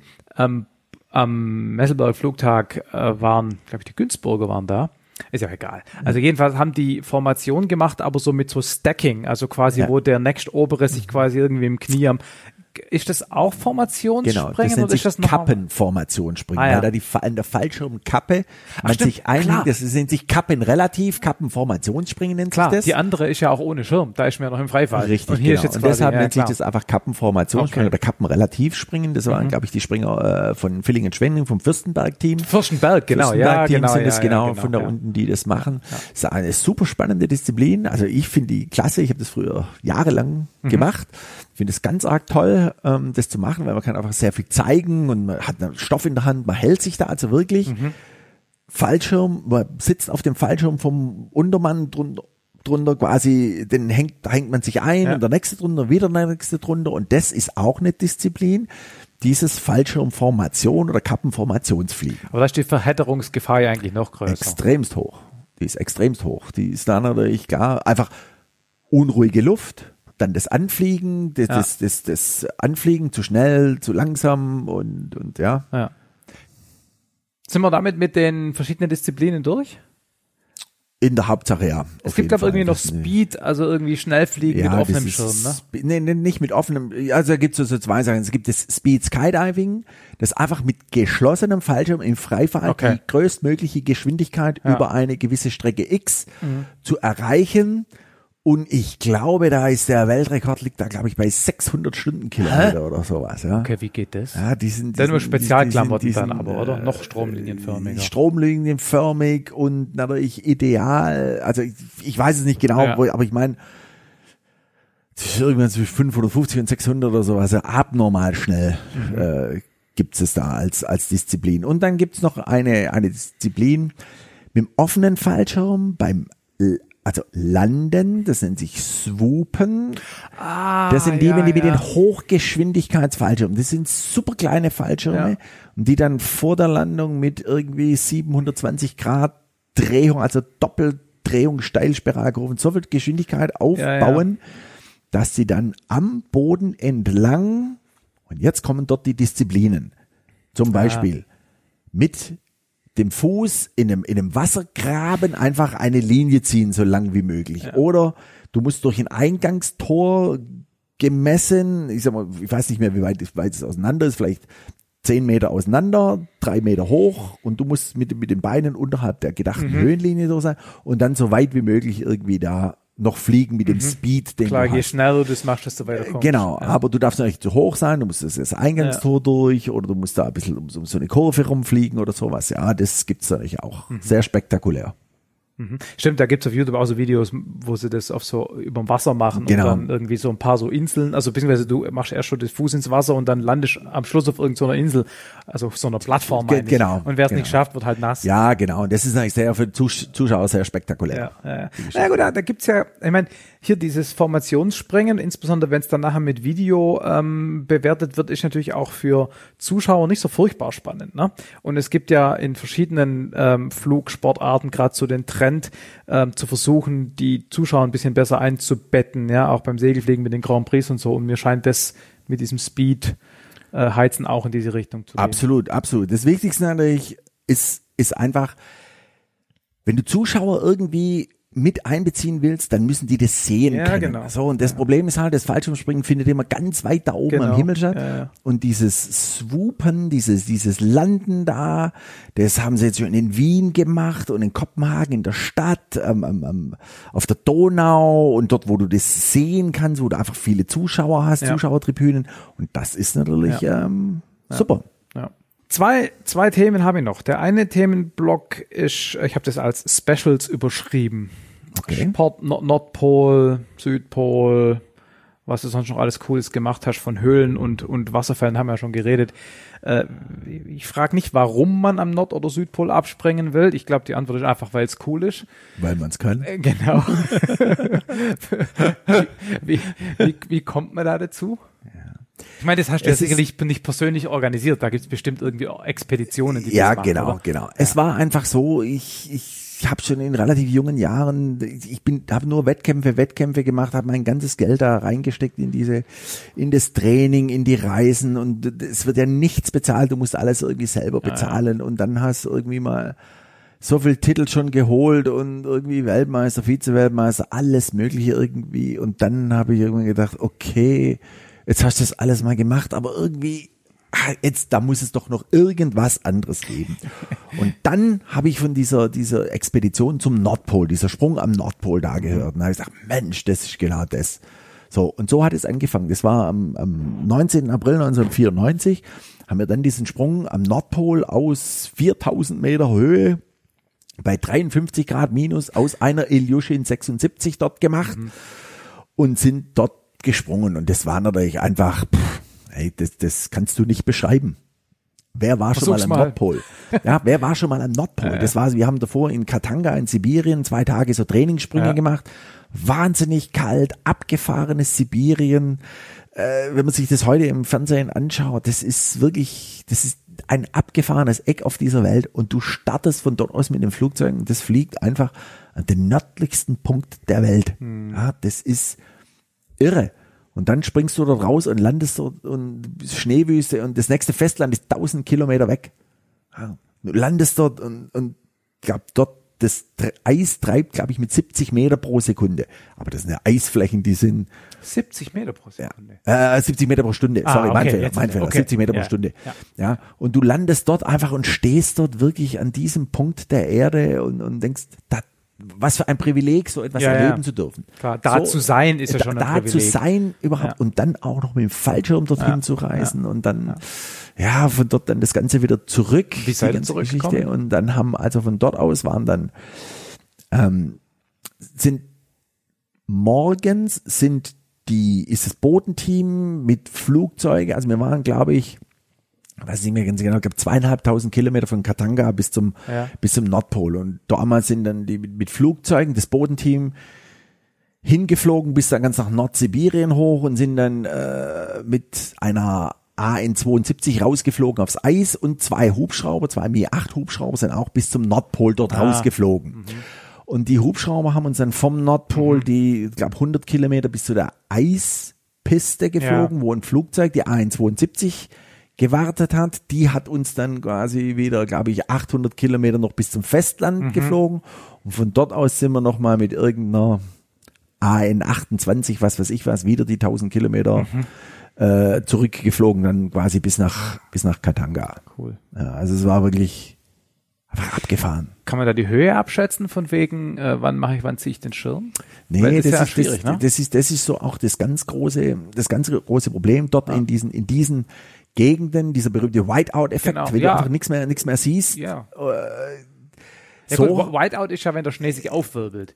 Hier, hier ist ja das ja, Problem, einfach, dass wenn, du wenn, das, wenn das keine, zerfließt, du wenn einfach der, ja, genau, der Horizont, okay, stimmt, du wenn der Horizont zerfließt und genau. du nicht mehr unterscheiden kannst, was ist jetzt Horizont Und du hast keine Struktur am und du, Boden, du hast keine kannst Struktur am Boden. abschätzen. Genau, dort hast du Gott sei Dank das große Ding, dass du diese Eisverwerfungen hast, Mhm. dass, die, dass du einfach Risse im Eis hast, die sich auftürmen. Mhm. Das siehst du aus der Luft. Diese Strukturen sieht man also sehr gut.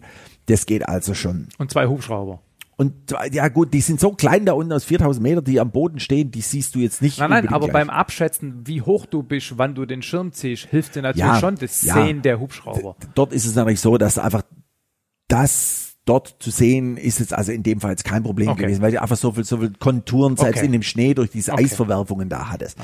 Das ist ähm, und da ist auch die die bei mir die Idee entstanden, mal am Südpol zu springen. Ja, ja. Das ist wirklich so dort die große Geschichte und im der Antarktis ist das Thema nämlich mit diesem Whiteout-Effekt noch viel größer, weil du dort einfach diese riesigen Schneeflächen einfach hast, die einfach weiß, weiß, weiß sind. Mhm. Ja. Und es sind ein paar Jahre, bevor wir das da gemacht haben, ist tatsächlich sind vier Leute abgesprungen über den Nordpol und drei Leute sind frei weg im Boden eingeschlagen, weil sie einfach die Höhe nicht abschätzen konnten. Die hatten das Problem, der Südpol selber liegt auf 2800 Meter Höhe Ja. und dort drüber sind die jetzt nochmal 3000 Meter hochgegangen oder 2000 Meter hoch. Das Ja. heißt, ja, die waren Meereshöhe, fast 5000 Meter Höhe, Ja. Wenig Sauerstoff, Ja. Sauerstoffmangel, Ja. jetzt kommen wir wieder das gleiche Ah. Thema wie vorher, waren da schon ein bisschen offline, Ja. haben diesen Formationssprung gemacht, Ja, eine die- zu, zu Formation. viert und wollten natürlich die schöne Formation zusammenfliegen, waren so konzentriert auf das Zusammenfliegen und alles, dass sie einfach die Höhe vergessen haben. Mhm. Und, nichts gesehen haben. Und, und einer hatte so, einen- so einen Öffnungsautomaten drin. Mhm. Dem hat sein System gefeuert und die anderen drei hatten es nicht drin. Ah. Und war zu spät. Scheiße. Und das sind eigentlich ja traurige Sachen, die aber bei sowas halt passieren. Waren das so die Highlights aus deiner Karriere? Mal jetzt abgesehen von den Titeln natürlich. Ja, Also, ne? ja. Also das, das waren schon, wie wie gesagt, der Sprung Nordpol ist, ist so die, eigentlich der Beginn dieser Extremspringerei Ja, geworden. Dann ja. kam als nächstes die Angel Falls, der Ja. Basejump Venezuela, von dem wir hatten. Ja. Der Sprung in die Höhle in Mexiko natürlich, ah, unvergesslich. Dann die, der Sprung Antarktis da mitten rein. Vorhin, vor mir oder vor uns sind, sind, sind glaube ich, zehn oder zwölf Leute überhaupt jemals in der Antarktis gesprungen und es gab bis heute ist nie wieder irgendein anderer Deutscher jemals in der Antarktis okay. bisher gesprungen. Mhm. Ähm, und, und das sind schon die absoluten Obermega-Highlights. Ja, ja, ja. 2000 2 war dann noch der Sprung von den Petronas Twin Towers in Kuala Lumpur, mhm. was damals die höchsten Gebäude der Welt mhm. waren. Das wäre wie wenn du heute den Sprung von dem Burj Khalifa machen würdest. Was äh, nicht wahnsinnig schwer, aber halt einfach, es waren die höchsten Gebäude Klar. der Welt. Aber das sind schon so die, Top-Highlights, die ich da also wirklich erleben ja. durfte und für die ich wirklich sehr dankbar bin. Ja, ja klar, cool. Ja. Letztes Thema. Yep. Tandemspringen. Yeah. Erstmal aus Sicht des äh, Tandem Masters. Mhm was ist da zu beachten? Wie, wie, was ist da anders? Du fällst wahrscheinlich schneller, weil du hast den gleichen Widerstand, aber bist doppelt so schwer. Genau, deine, deine, deine Widerstandsfläche Ja. ist quasi genau die gleiche, weil der Tandem Master, der hinten dran ist, der ist quasi im Windschatten Ja. in Anführungszeichen vom Passagier. Und um das auszugleichen, hat man beim Tandemspringen quasi einen Bremsschirm dabei. Der Ah, nämlich genau Ah. dieses Ding ausgleicht und wieder abbremst auf die Fallgeschwindigkeit einer Einzelperson, Ja. dass wenn der Schirm sich öffnet, dass dann einfach der Öffnungsschlag nicht zu stark Ja. ist. Deshalb hat, hat, zieht man da so einen kleinen Bremsschirm hinterher, der einen dann ein bisschen ähm, So hat man den, hat man den immer hinterher oder hat also man du den erst springst, vorm du springst raus ohne dieses Ding, Ja. stabilisierst dich, bis du gerade waagrecht liegst und Ja. dann ziehst du diesen, diesen, diesen Bremsschirm Also in dem, was der Passagier als Freifall wahrnimmt, Ja. hat man diesen Schirm Ja. bereits aktiv. Genau. Okay. Genau. Und hat trotzdem die 200 Ja. Stundenkilometer Fallgeschwindigkeit da Ja. drauf. Aber man ist natürlich ein bisschen eingeschränkt in seiner Bewegung, die man Genau. natürlich mit Passagier eh nicht macht, aber Genau, genau. Also du kannst, du kannst Drehungen machen, Ja, wunderbar. aber halt keine Rollen Genau, so. aber das hat man auch genau deshalb drauf, weil natürlich auch äh, das ist ja so ein ein unkommodes Konstrukt, diese dieses dieses Tandempaar. Und wie gesagt, äh, wenn der Passagier seine Hände jetzt plötzlich aus Panik, die eine links Ah, rausstreckt, die andere scheiße, nach vorne ja. in den Ja, Fuß, klar. links, rechts, diese ganzen Sachen auszugleichen, das kann natürlich ganz schön ins Auge gehen. Deshalb hat man auch gesagt, sobald dieser Bremsschirm draußen ist, ist schon mal die Gefahr, dass man sich überschlägt oder unstabil den Fallschirm zieht. Unstabil heißt, ich überschlage mich und im Überschlag ziehe ich jetzt meinen Fallschirm, der sich dann zwischen den Beinen rausbewegt.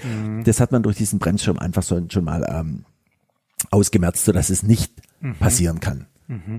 Es ist auch schon vorgekommen, dass dann so so, so ein Tandempaar auf die Seite gefallen ist, also wirklich so mit, mit den seitlichen Körperteilen. Es hat sich ein Luftstrom zwischen dem Passagier und dem Tandemmaster gebildet, gebildet und das ist so stabil gewesen, Ja. dass sie auf dieser seitlichen Lage und quasi da gedreht haben, gespinnt haben, weil da einfach dies, dieser Luftstrom so stark war, dass sich da dazwischen, Ja. die, die sind da schier nicht mehr rausgekommen aus, diesem- aus dem, diesem Ding. Die, die haben natürlich schon dann irgendwann äh, das wieder stabilisieren können, aber Ja. das sind also Effekte, was man dadurch auch noch einfach ausmerzen kann. okay. Ja, das, ist halt, das ist das eine. Das zweite ist natürlich, dann ist das Ding natürlich riesengroß und träge wie ein Omnibus. Welches Ding? Also der falsche, der zwei Tandem Heinis. Fallschirm, Ja, ja. wenn der offen ist, der ist groß. Das ist ein anderer. Schirm auch. Der ist, der ist vom Prinzip her gleich, nur Ja. Mhm. wesentlich größer. Und im Vergleich zu den kleinen, schnellen Einzelfallschirmen auch natürlich träger. Mhm. Ja, und nicht mehr so agil. ja. Da gibt's ja auch unterschiedliche, unterschiedliche ähm, Schirme, Tandemschirme. Und dann kommt einfach immer noch der Faktor Passagier dazu. Der eine Passagier ist ganz cool, der andere ist Mhm. ja. sehr aufgeregt, der eine, dem ist dem, dem wird vielleicht ein bisschen schwindelig, Mhm. der andere, der kriegt einen Redeflash, der dritte, der sagt, der, vierte, der sagt gar nichts mehr. Und so muss man einfach noch auch auf den, auf den, auf den Mensch, auf Ja. vorne dran eingehen. Das, das fängt ja schon an im Flugzeug, einfach ein bisschen erklären, ein bisschen unterhalten, Ja, ja. erzählen, wie läuft dies, wie Ja. läuft jenes und so weiter. Dem einen musst du ein bisschen die Angst nehmen, Ja.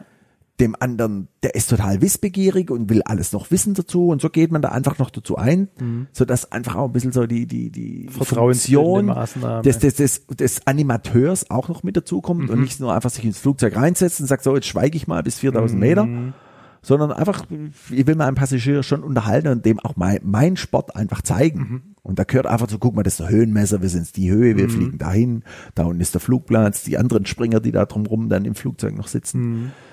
Und wenn du dann da halt im rausspringst aus dem Flugzeug und im Freifall bist und du siehst dann, wie die alle grinsen, das ist natürlich echt wunderbar und der Schirm geht Siehst auf. du den Passagier, wenn er grinst? Ja, ich kann von hinten kann ich So schon so ins. Gesicht rein. Okay. Ja, kannst Ja. vorbei Okay. und, und, und zeig dann mal runter, da ist der Sprungplatz und finden die schon finden die schon toll. Klar. Ja, ja. Und dann halt beim Landen, Ja, genau. und das ist jetzt eigentlich so mit der schwierigste Part, einfach dieses schwerfällige Drum einfach zu landen. Und zwar Achso, so, du meinst jetzt gar nicht passiert. unbedingt den, den, den, den Bodenkontakt, wo sich die vier Füße irgendwie koordinieren müssen, sondern einfach der Anflug ist schwieriger wegen Lastwagen. Genau, der Anflug ist einfach träge, Ja. schwierig, das muss passen und jetzt kommt die letzte, der letzte Meter ist ja immer der wichtigste Meter dann, Ja. dass genau das, der Passagier muss seine Füße nach vorne hoch tun, Mhm. ja, der eine ist beweglicher, der andere ist nicht so beweglich Ja. und, und das muss einfach passen, Ja. weil du hast da immer noch einfach Geschwindigkeiten drauf, wo einfach auch sich jemand verletzen kann. Ja. Und das kommt halt auch dann dazu, wie viel Erfahrung hast du, wo landest du, Achtung, da ist ein Lee, nicht hinter den Bäumen, was für Windgeschwindigkeiten hast du, Ja. äh, wie schwer ist dein Passagier oder wie leicht, bei welchem Wind. Natürlich, wenn du mehr Wind hast und das ist ein schweren Passagier, ist natürlich wieder ein bisschen besser, wie wenn du da einen ganz leichten hast.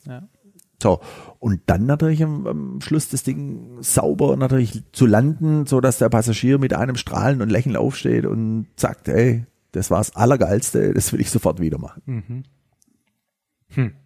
Solltest du mal probieren, lieber Mhm. ja, Markus. ja, ja, ich soll glaube, ich mal probieren, ja. Ich habe, ich habe, ähm, also, wenn du mich jetzt fragen würdest, warum ich das bisher noch nicht gemacht habe, ähm, obwohl ich ja oft genug, sagen wir mal, zumindest in der Nähe genug war Mhm. von irgendwelchen falschen springenden Leuten. Meine Antwort ist da immer gewesen, es gibt genau zwei Möglichkeiten, wie das ausgehen kann. Die eine Möglichkeit ist, ähm, ich weiß, was kommt. ich verknack's mir irgendwie blöden Fuß und bin vier Wochen laufunfähig und ärgere mich drüber. Das wäre scheiße. Oder es ist geil. Genau, Ist ist auch scheiße. noch schlimmer. Genau. Ich Das wusste, so- dass das kommt. Ja, das kann Ja, sozusagen ist nur so. negativ Es ausgehen. so, ja. Das klingt jetzt total Ja, bescheuert. nein, das ist so. Ich verstehe das vollkommen. ich noch so ein scheiß Hobby an der Backe. Wenn das, wenn das einer versteht, dann Ja. verstehe Ne? ich das gut. Also das Ja. und äh, natürlich bin ich natürlich, also ich, ich würde es wahrscheinlich, also ich würde es schon machen. Ja, ich das glaube würdest nicht, dass ich da oben jetzt stehe und sage, ich drehe um. Aber natürlich äh, ist auch eine gewisse, würde es nicht Angst nennen, aber schon eine gewisse Respekt, Respekt. vor der Sache Das ist ist schon auch da. gut so. Ja, also man, überlegt sich das natürlich schon. Ähm, aber naja, ähm, sollte ich vielleicht mal machen. Ähm, wir sind, glaube ich, durch. Habe ich Ja. irgendwas Wichtiges vergessen? Möchtest du noch deine Oma grüßen oder Nicht, sowas? dass ich wüsste, aber ich freue mich also auf jeden Fall, dass ich dass ich also Teil von einem Podcast sein Ja. durfte. Ich hoffe, dass, dass ich alles so äh, erklären konnte oder nicht so langweilig erklärt habe, dass Nee, nee, die studierten Luft- und Raumfahrttechniker da draußen Genau. und, die Physiker, dass Nur denen einfach, nur die Ingenieure, dass denen alle zu langweilig wurde, Nee, das sondern ja, ich habe halt ein bisschen aus der Sicht eines Fallschirmspringers, der es Nee, halt schon lange macht, Genau so soll das sein. ja, ein bisschen was erzählt und ja, sehr viel Spaß gemacht. ja, die nächsten großen Sachen, was so bei mir jetzt noch anstehen, genau. demnächst ist, äh, ich werde im Februar auf den Malediven springen können. Da gibt's zum ersten Mal eine Sprungveranstaltung auf den Malediven. Aha. Und das ist natürlich auch was, einfach, das ist nicht schwer, das sind ganz normale Fallschirmsprünge, Formationssprünge mit anderen Kollegen, die da aus der Welt zusammenkommen, aber einfach natürlich dieser Ort auf der Welt ist auch wieder so abgefahren und toll, sich da über diesen Atollen, die Mhm. es dort einfach gibt, zu springen, äh, dass ich mir da echt wahnsinnig drauf freue. Mhm, das glaub das ich. gibt wirklich was Schönes. Vor Ja. drei Jahren bin ich über den Blue Hole in Belize gesprungen, was ja auch so ein Sinkloch im Meer drin Mhm. ist, was ja viele Taucher auch kennen und dann da tauchen. Dann sind wir dort rausgeflogen, haben dort einen Sprung reingemacht in dieses Im Wasser Blue Hole, gelandet in, im? Wasser gelandet, sind rausgefischt worden. Wir hatten alle alte Fallschirme dabei, wo das Aha. Salzwasser nichts ausmacht. Die waren dann hinterher erledigt, oder was? Ja, einfach du schon ausgewaschen und Ah, alles, okay. aber ich nutze den jetzt nicht mehr. Ah, ja. Und dann sind wir in den Blue Hole zum Tauchen gegangen. Ja, ja. Cool. Ja, man kriegt schon den Eindruck, du ähm, äh, weißt schon auch, wie du dich so beschäftigst, dass, dass es Spaß macht. Ja, ich gucke, dass es nicht langweilig wird und hoffe, dass Naja. dann immer noch viele schöne Sachen sich immer mal wieder hier oder da auftun. Ja. Und dann muss man einfach irgendwie mal einfach auch mal die, die, den Arsch hochkriegen und irgendwas machen. Ich hatte einen amerikanischen Springerkollegen mal besucht auf Long Island, der hatte von sich ein Bild mit dem Sprung über New York oder mit New York im Hintergrund. Da habe ich gesagt, hey, das will ich machen. Er sagt, hey, völlig unmöglich. Das hat einmal geklappt. Wenn du es jemals wieder machst, sag mir Bescheid. Hey, der ruft drei Jahre später Ja, an und sagt, nächste Woche Mittwoch. und ich bin nach Amerika geflogen damals und habe diesen Sprung Ja, gemacht da ja. an der George Washington Bridge da Auf, auf der New Jersey Seite mit Direktblick auf den auf auf, auf Manhattan. Hm, Ey, das, das, der hat gesagt, du bist der erste Ausländer, der der da jemals hat springen dürfen. Und Ja. das ist halt, man muss halt ein bisschen einfach Kontakte pflegen. Ja, klar. Man muss auch ein bisschen was tun dafür, ein bisschen auch was, was finanziell einsetzen. Ja, ja, und man muss, man muss, ich merke das bei, bei so, sagen wir, ich nenne das mal meine Podcast-Abenteuer so, ne, irgendwie Schiff fahren oder F-16 Mhm. Ja. Mhm. fliegen oder so. Das zu machen ist natürlich geil, aber es bedarf einfach ganz schön viel Vorarbeit und Organisation und auf die habe ich auch nicht immer Bock. Und Genau. da muss man sich halt manchmal dann wirklich zwingen, wie du sagst, da dran zu bleiben und es zu machen und noch eine E-Mail schreiben und nochmal anrufen und noch zehnmal hinterher telefonieren, dass es dann auch klappt. Genau, Ne? genau. Also es ist nicht immer nur das Event selber, das Ja, ist dann genau. toll, aber so die Vorarbeit dazu, die ist, Ja. und die sehen viele nicht. Ja, ja, klar. Ja, das ist, Gibt's, letzte Frage, gibt's so ein Alter, wo man typischerweise mit dem Fallschirmspringen aufhören sollte? Meine, wenn man kein Medical braucht, solange die Füße tun? also für normales Solo-Fallschirmspringen, alleine Fallschirmspringen braucht man kein Medical mehr. Ja. Als Tandemmaster, so. Sprunglehrer muss ich trotzdem immer noch ein, ein sportmedizinische Untersuchung heute machen, alle drei Jahre. Das ist wichtig, aber es gibt kein typisches Alter, wo man jetzt Mhm. Okay. irgendwie aufhört. Also gibt's 80-Jährige? Ja, gibt's, es gibt wirklich, wirklich Springer, die, die über 70 sind, die 80 sind, die immer noch springen. Mhm. Das lässt natürlich alles, alles ein, bisschen nach, die ganze Ja, ja. Bewegung wird eingeschränkt und so weiter, aber die immer noch hochaktiv sind Klar. und das immer noch machen und Cool. aus Freude immer noch dabei bleiben. Hast du noch ein bisschen. Ich habe Gott sei Dank noch ein bisschen Zeit. Alles klar. Vielen Dank, das war super. Super, freue mich. Vielen Cool. Dank, Markus. Danke. So, ich hoffe, es hat euch gefallen. Wie gesagt, ich fand es super und ich muss dann irgendwann, wenn der, äh, wenn das Kontaktverbot wieder gelockert ist, muss ich, glaube ich, mal falsch umspringen gehen. Das hat ja alles keinen Wert sonst. Ähm, ich erstatte euch dann äh, Bericht. Vielen Dank, Klaus. Ähm, hat Spaß gemacht und war echt informativ. Ich hoffe, euch hat's gefallen. Bitte hinterlasst wie üblich Wertungen auf der Webseite und äh, der ein oder andere Kommentar bei iTunes. Ich sag's jedes Mal. Wäre schon schön, wenn ihr euch da äh, durchringen könntet und äh, ein bisschen was zu Omega Tau schreiben. Ansonsten, wie gesagt, ähm, hört ihr von mir und Nora in ein paar Tagen in der äh, Spezialepisode zur Buchveröffentlichung. Und ansonsten wünsche ich euch alles Gute in der seltsamen Zeit. Und ich habe übrigens äh, schon eine weitere Episode jetzt aufgenommen ähm, zu Teilchenphysik nochmal. Hab äh, auch zwei weitere konkret schon wieder in Planung. Das heißt, wenn ihr Glück habt, wird es keine nennenswerte Lücke geben in der Podcast-Sequenzierung. Und wenn, dann habt ihr ja das Buch. gut, genug der Werbung. Macht's gut, bis dann. Ciao.